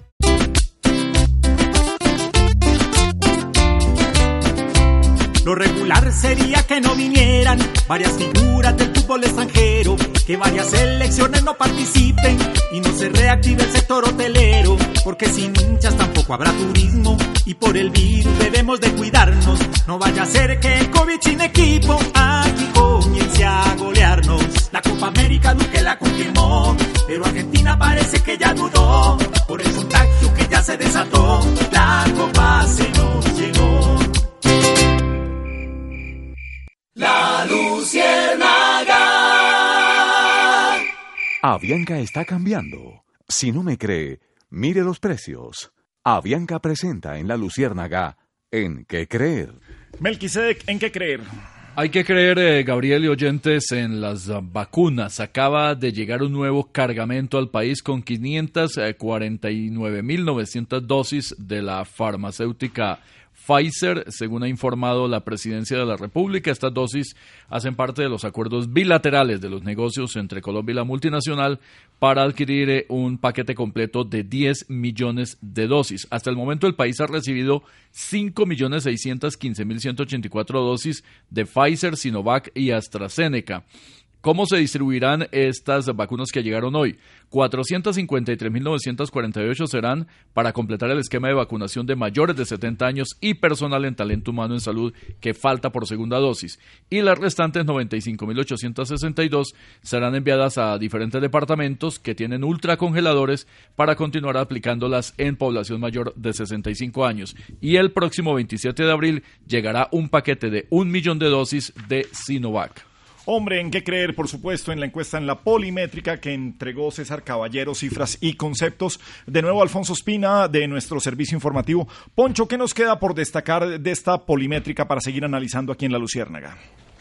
Nos queda por destacar, Gabriel, que eh, le dedicamos mucho tiempo, mucho espacio a hablar sobre las candidaturas, porque el próximo año vamos a ir a votaciones en Colombia por presidencia y por Congreso. Mucho además, sobre todo en redes sociales, en Twitter se discute quién es de derecha, quién es de izquierda y quién es de centro. Pues se preguntó a la gente sobre esta cultura política, se les preguntó específicamente en qué posición ideológica se ubican los colombianos. La mayoría dice que es de centro, 64%.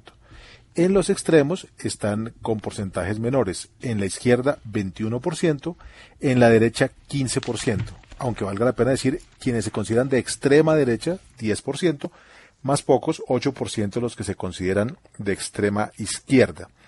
Pero cuando se les pregunta con cuál partido tiene afinidad, los partidos no parecen representar mucho, porque la respuesta más común es que no tiene partido alguno, 67% de las personas. El que más logra respuestas positivas como partido es el de Gustavo Petro, Colombia Humana, pero apenas en un 7%. Cifras muy similares, 5% logran el Partido Liberal, el Centro Democrático, los Verdes y todos los demás, por supuesto, 2% o 1% nada más. Y cuando se le pregunta a la gente si ya sabe por quién va a votar. Obviamente no hay nombres de candidatos, pero si hay precandidatos y por lo menos si ha decidido votar por un partido no específico, pues la mayoría dice que apenas lo está pensando. Hay apenas un 16% que dice estar seguro por quién votar para presidencia, es decir, 84% todavía no tiene idea. Y en el caso del Congreso, en el Senado, 9% dice que sabe por quién votaría y para la Cámara de Representantes apenas un 8%. Alejo Santos, ¿qué más podemos decir? ¿Cómo analizamos estos resultados? Bueno, yo creo que lo, primero es que hay un profundo desencanto con, la política. Eh, una, digamos, en ese sentido, un país eh, que se sitúa en el centro, un país eh, que no se siente de extremos, donde digamos el 64% de la gente se siente de centro, que yo creo que es muy reconfortante, pero que al mismo tiempo digamos, tiene un desencanto con lo público y con lo político que ya viene de atrás, es un, digamos que una tendencia mundial frente a todo lo establecido. Y en ese sentido yo creo que hay una pérdida, una crisis de credibilidad de las instituciones. Y, desde ese punto de vista creo que lo que sucede con, las contralorías, la fiscalía, la procuraduría, eh, cuya imagen desfavorable eh, eh, está, digamos, de los niveles del Congreso y realmente eh, ver eso, donde los organismos eh, eh, encargados de velar por la ética pública no tienen la confianza pública, pues es muy preocupante, porque digamos que yo creo que estos, digamos, estas contralorías, fiscalías y procuraduría, digamos, son en mucha medida intérpretes de la sociedad, están velando por los recursos públicos, estás fiscalizando el ejercicio del poder y lamentablemente hoy eh, eh, eso, digamos, que no tiene la confianza ciudadana. Yo creo que hay un tema, una, hay una desconexión muy fuerte entre esas instituciones y quienes las están gobernando y la ciudadanía. Y finalmente, que todo está por escribir, porque pues estamos a un año, nadie sabe por quién va a votar, a pesar de que estamos ventilando candidatos en los medios permanentemente, en las redes sociales salen candidatos, quizá el único candidato, y lo refleja la encuesta, aunque sea un pequeño porcentaje, que, todavía la gente sabe que va a votar con algún porcentaje es Gustavo Petro. En el resto, digamos, de los candidatos, está, la, digamos, la historia electoral y la presidencia está por escribir en Colombia.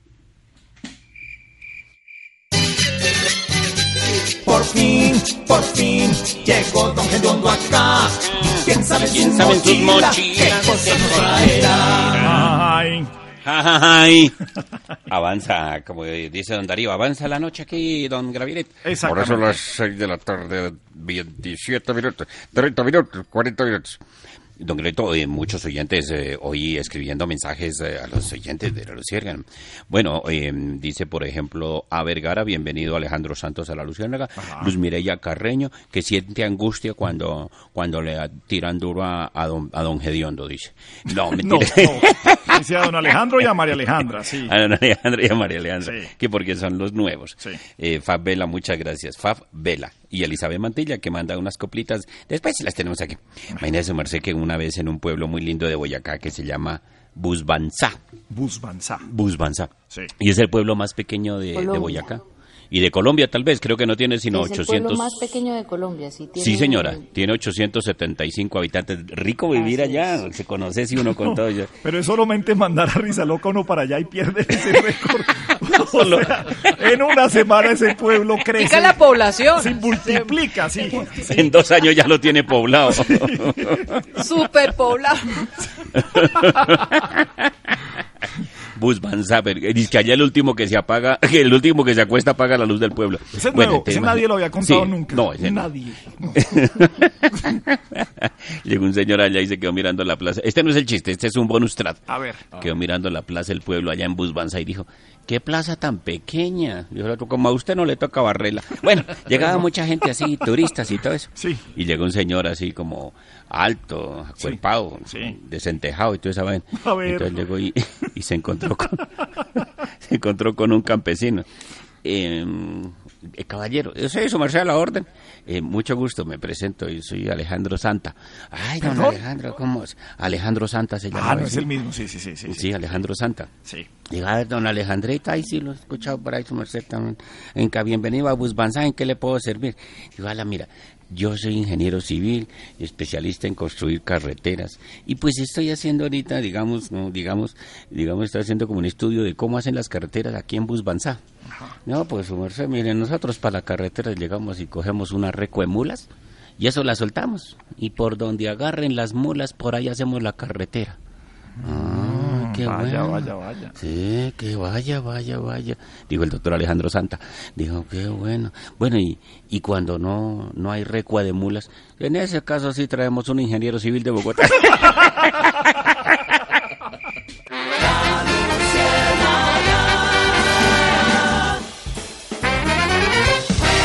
Caracol Radio, más compañía.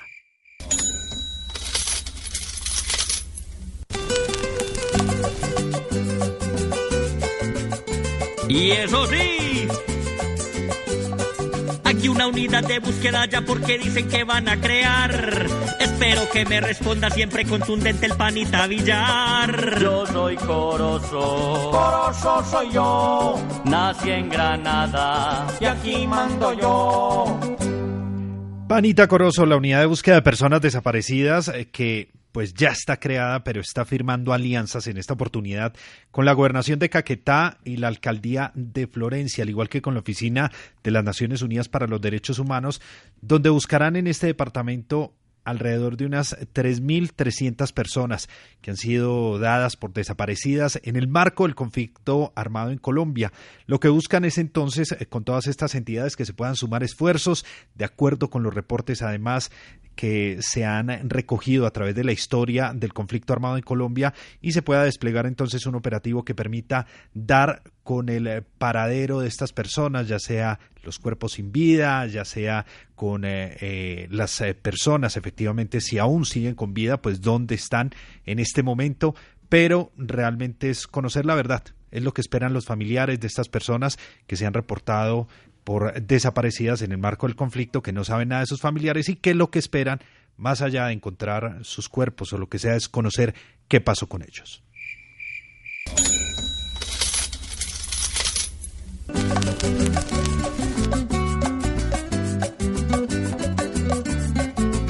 Y arrempújele. Se embolataron fusiles ahora ya en el hospital militar. ¿Qué sabe de eso, Milkia? De su respuesta, venga aquí a disparar. Si creyó que había acabado, aún no he comenzado, deje de acosar. A ver, sea contundente, no tan abejorro que le quito el forro y le echo aguasal con bastante limón, con ají pajarito, también mertiolate. ¡Ah! Yo soy Corozo. Corozo soy yo. Nací en Granada. Y aquí mando yo. Pues cinco armas de fuego de las que se llaman de uso privativo de las Fuerzas Armadas, en este caso cinco fusiles, estaban eh, perdidos. Se habían sacado de la compañía de seguridad del Hospital Militar, orgánicos de la institución naval. Pues en las últimas horas estos uh, fusiles fueron recuperados tras una operación de la red de contrainteligencia naval, la Policía Nacional, la SIGIN. Las armas fueron recuperadas en el sur de Bogotá y fue capturada una persona señalada como implicada en este robo puesta a disposición de la Fiscalía. Con esto, dice la Armada Nacional, se evita que este material de guerra, cinco fusiles evidentemente son armas poderosas, se utilizaran en acciones contra la seguridad ciudadana o probablemente dentro del mercado negro para grupos criminales. Muy bien, Maleja, hablemos del movimiento político Dignidad, hablemos de este nuevo movimiento. Pues nació un partido político, eh, Gabriel, porque el Consejo Nacional Electoral, como lo anunciamos ayer, tenía en su orden del día estudiar este recurso. Eh, se dio después de la decisión del Polo Democrático, en el que Jorge Enrique Robledo, como cabeza del MOIR, se apartó de esa coalición y le pidió al Consejo Nacional Electoral un proceso legal que consideró legal el Consejo Nacional Electoral hoy, pero además fue mucho más allá. No solamente es legal lo que pasó, sino que ahora el movimiento político de Jorge Enrique Robledo tendrá personería jurídica, le permite entregar avales a candidatos para las elecciones legislativas y presidenciales del 2022. Es un nuevo partido político. ¿Cuáles son las apuestas de Robledo, que fue además, ya él había anunciado su candidatura, pero fue además elegido por 500 delegados que se reunieron en ese primer Congreso Nacional de eh, Dignidad?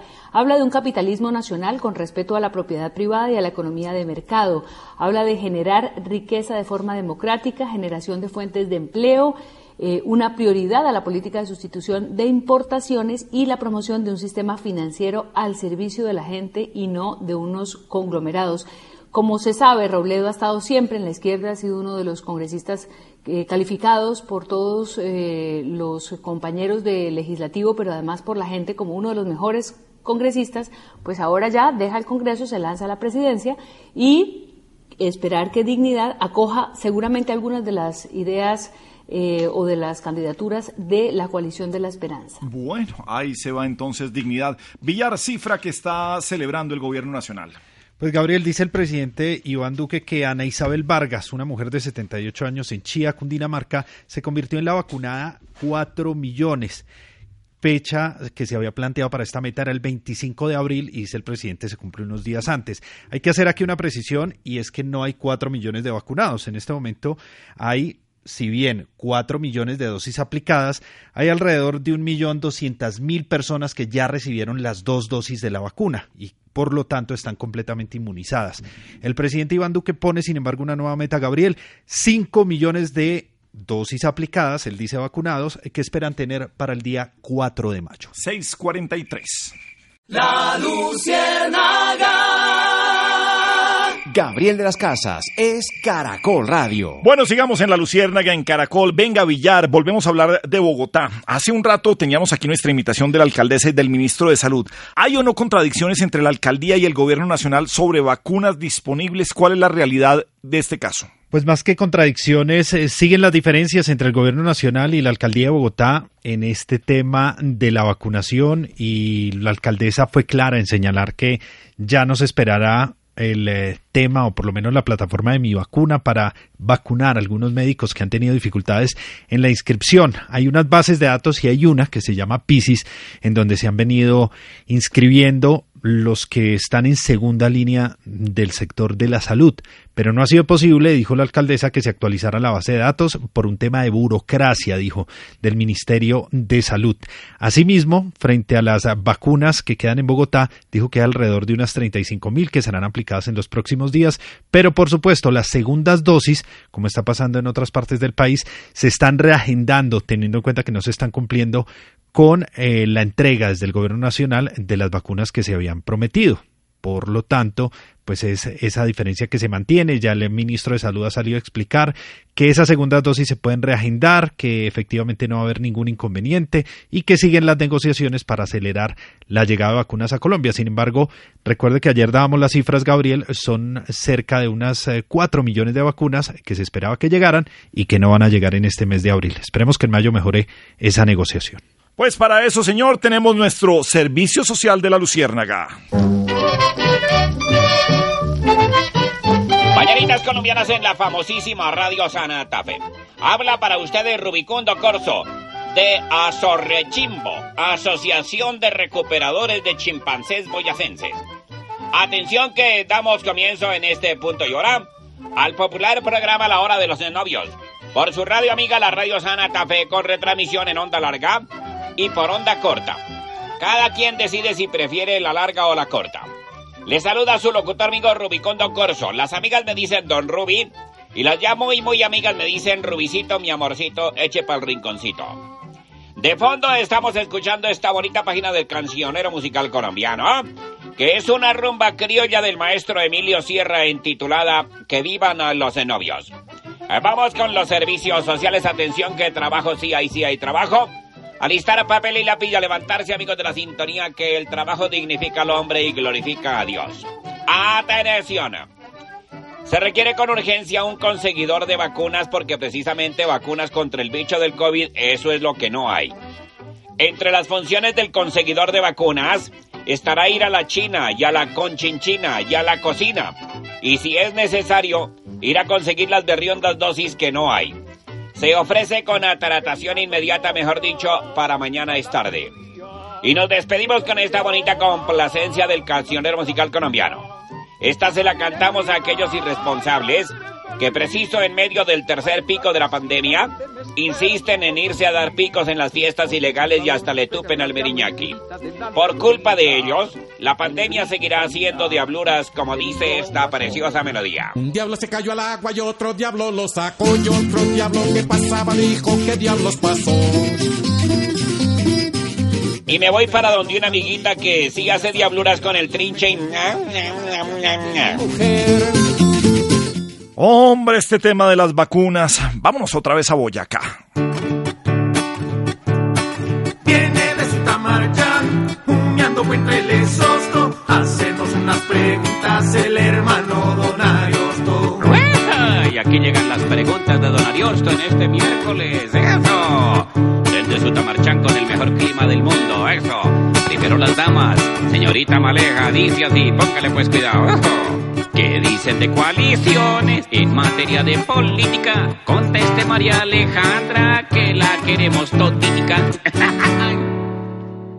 La coalición de la esperanza aparentemente cambiará el nombre, se llamará el equipo de la esperanza y mañana tendrán una declaración sobre algunos de los temas nacionales, sobre todo la reforma tributaria, pero tiene una muy buena noticia y es la personería jurídica para el movimiento Dignidad de Jorge Enrique Robledo, por lo menos que encabezará él como candidato a la presidencia. Hoy la decisión del Consejo Nacional Electoral es darle personería jurídica y carácter de partido. Significa esto que puede tener sus propias listas al Congreso y que también tendrá reposición de votos. Así, la coalición de la esperanza cuenta ya entonces con dos partidos, el Partido Verde y el Partido Dignidad, con el que podrán presentarse en la consulta de marzo del 2020. 22.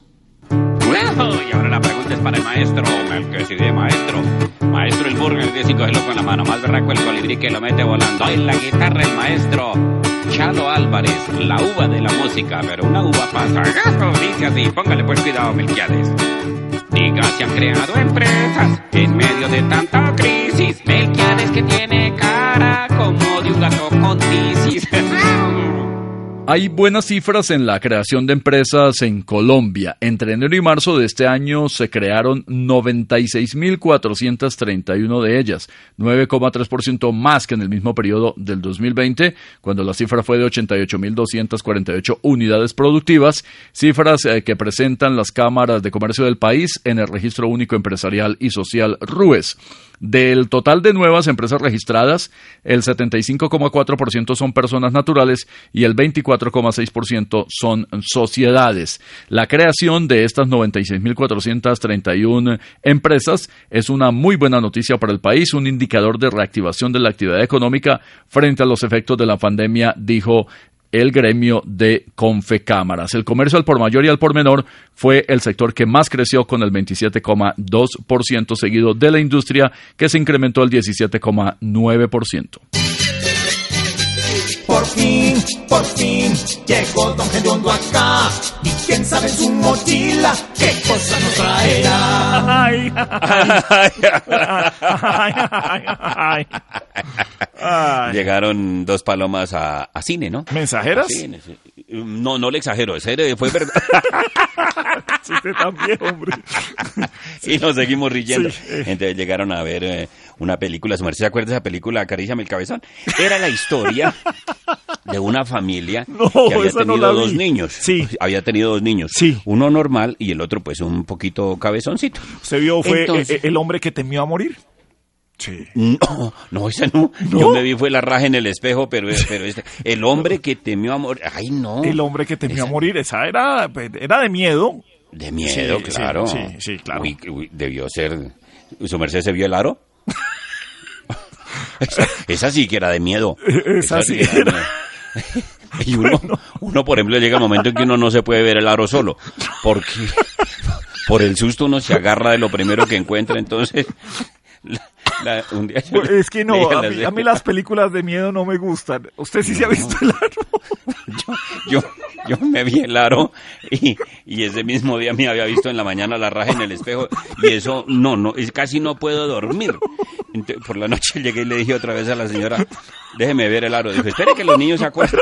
Entonces, porque a los niños no se les deben presentar no películas. pero no más, no más, ya. Bueno, sigamos con la de las eh, palomas que, que fueron Las palomas se fueron al cine, estaban en cartelera esa película, entonces, eh, ah, le contaba la que se llamaba Acaríciame el cabezón, que era la historia de una pareja que tenía un niño normal y otro pues con la cabeza Bueno, un poco sí, sí, grande. bueno. Entonces el señor acariciaba al Bueno, niño sí, normal, pero al cabezón casi no lo acariciaba. Y la mujer le decía, ¿pero qué pasa? Y le, le decía, Bueno, pero, acaríciame el cabezón. pero ya, Entonces, ya, ya, sí. Bueno, pero no hablemos de las palomas. Es una hombre. historia muy tierna. Sí, muy Entonces linda. Ya, las- ya, bueno. Las dos palomas llegaron mirando Ay, no. ahí la zona de la cafetería. Bienvenidas, señoras palomas. Eh, ¿Qué les provoca? Digo, mm, quisiéramos como unas personitas de maíz. Adiós. Adiós, señor. Tras un día de lucharla, te mereces una recompensa, una modelo, la marca de los luchadores. Así que sírvete esta dorada y refrescante lager, porque tú sabes que cuanto más grande sea la lucha, mejor sabrá la recompensa. Pusiste las horas, el esfuerzo, el trabajo duro. Tú eres un luchador y esta cerveza es para ti. Modelo, la marca de los luchadores. Todo con medida, importada por Crown Imports, Chicago, Illinois. Lucky Land Casino asking people what's the weirdest place you've gotten lucky? Lucky? In line at the deli, I guess? Aha, in my dentist's office. More than once, actually. Do I have to say? Yes, you do. In the car before my kids' PTA meeting. Really? Yes. Excuse me, what's the weirdest place you've gotten lucky? I never win and tell. Well, there you have it. You can get lucky anywhere playing at LuckyLandSlots.com. Play for free right now. Are you feeling lucky? No purchase necessary. Void where prohibited by law. 18 plus. Terms and conditions apply. See website for details.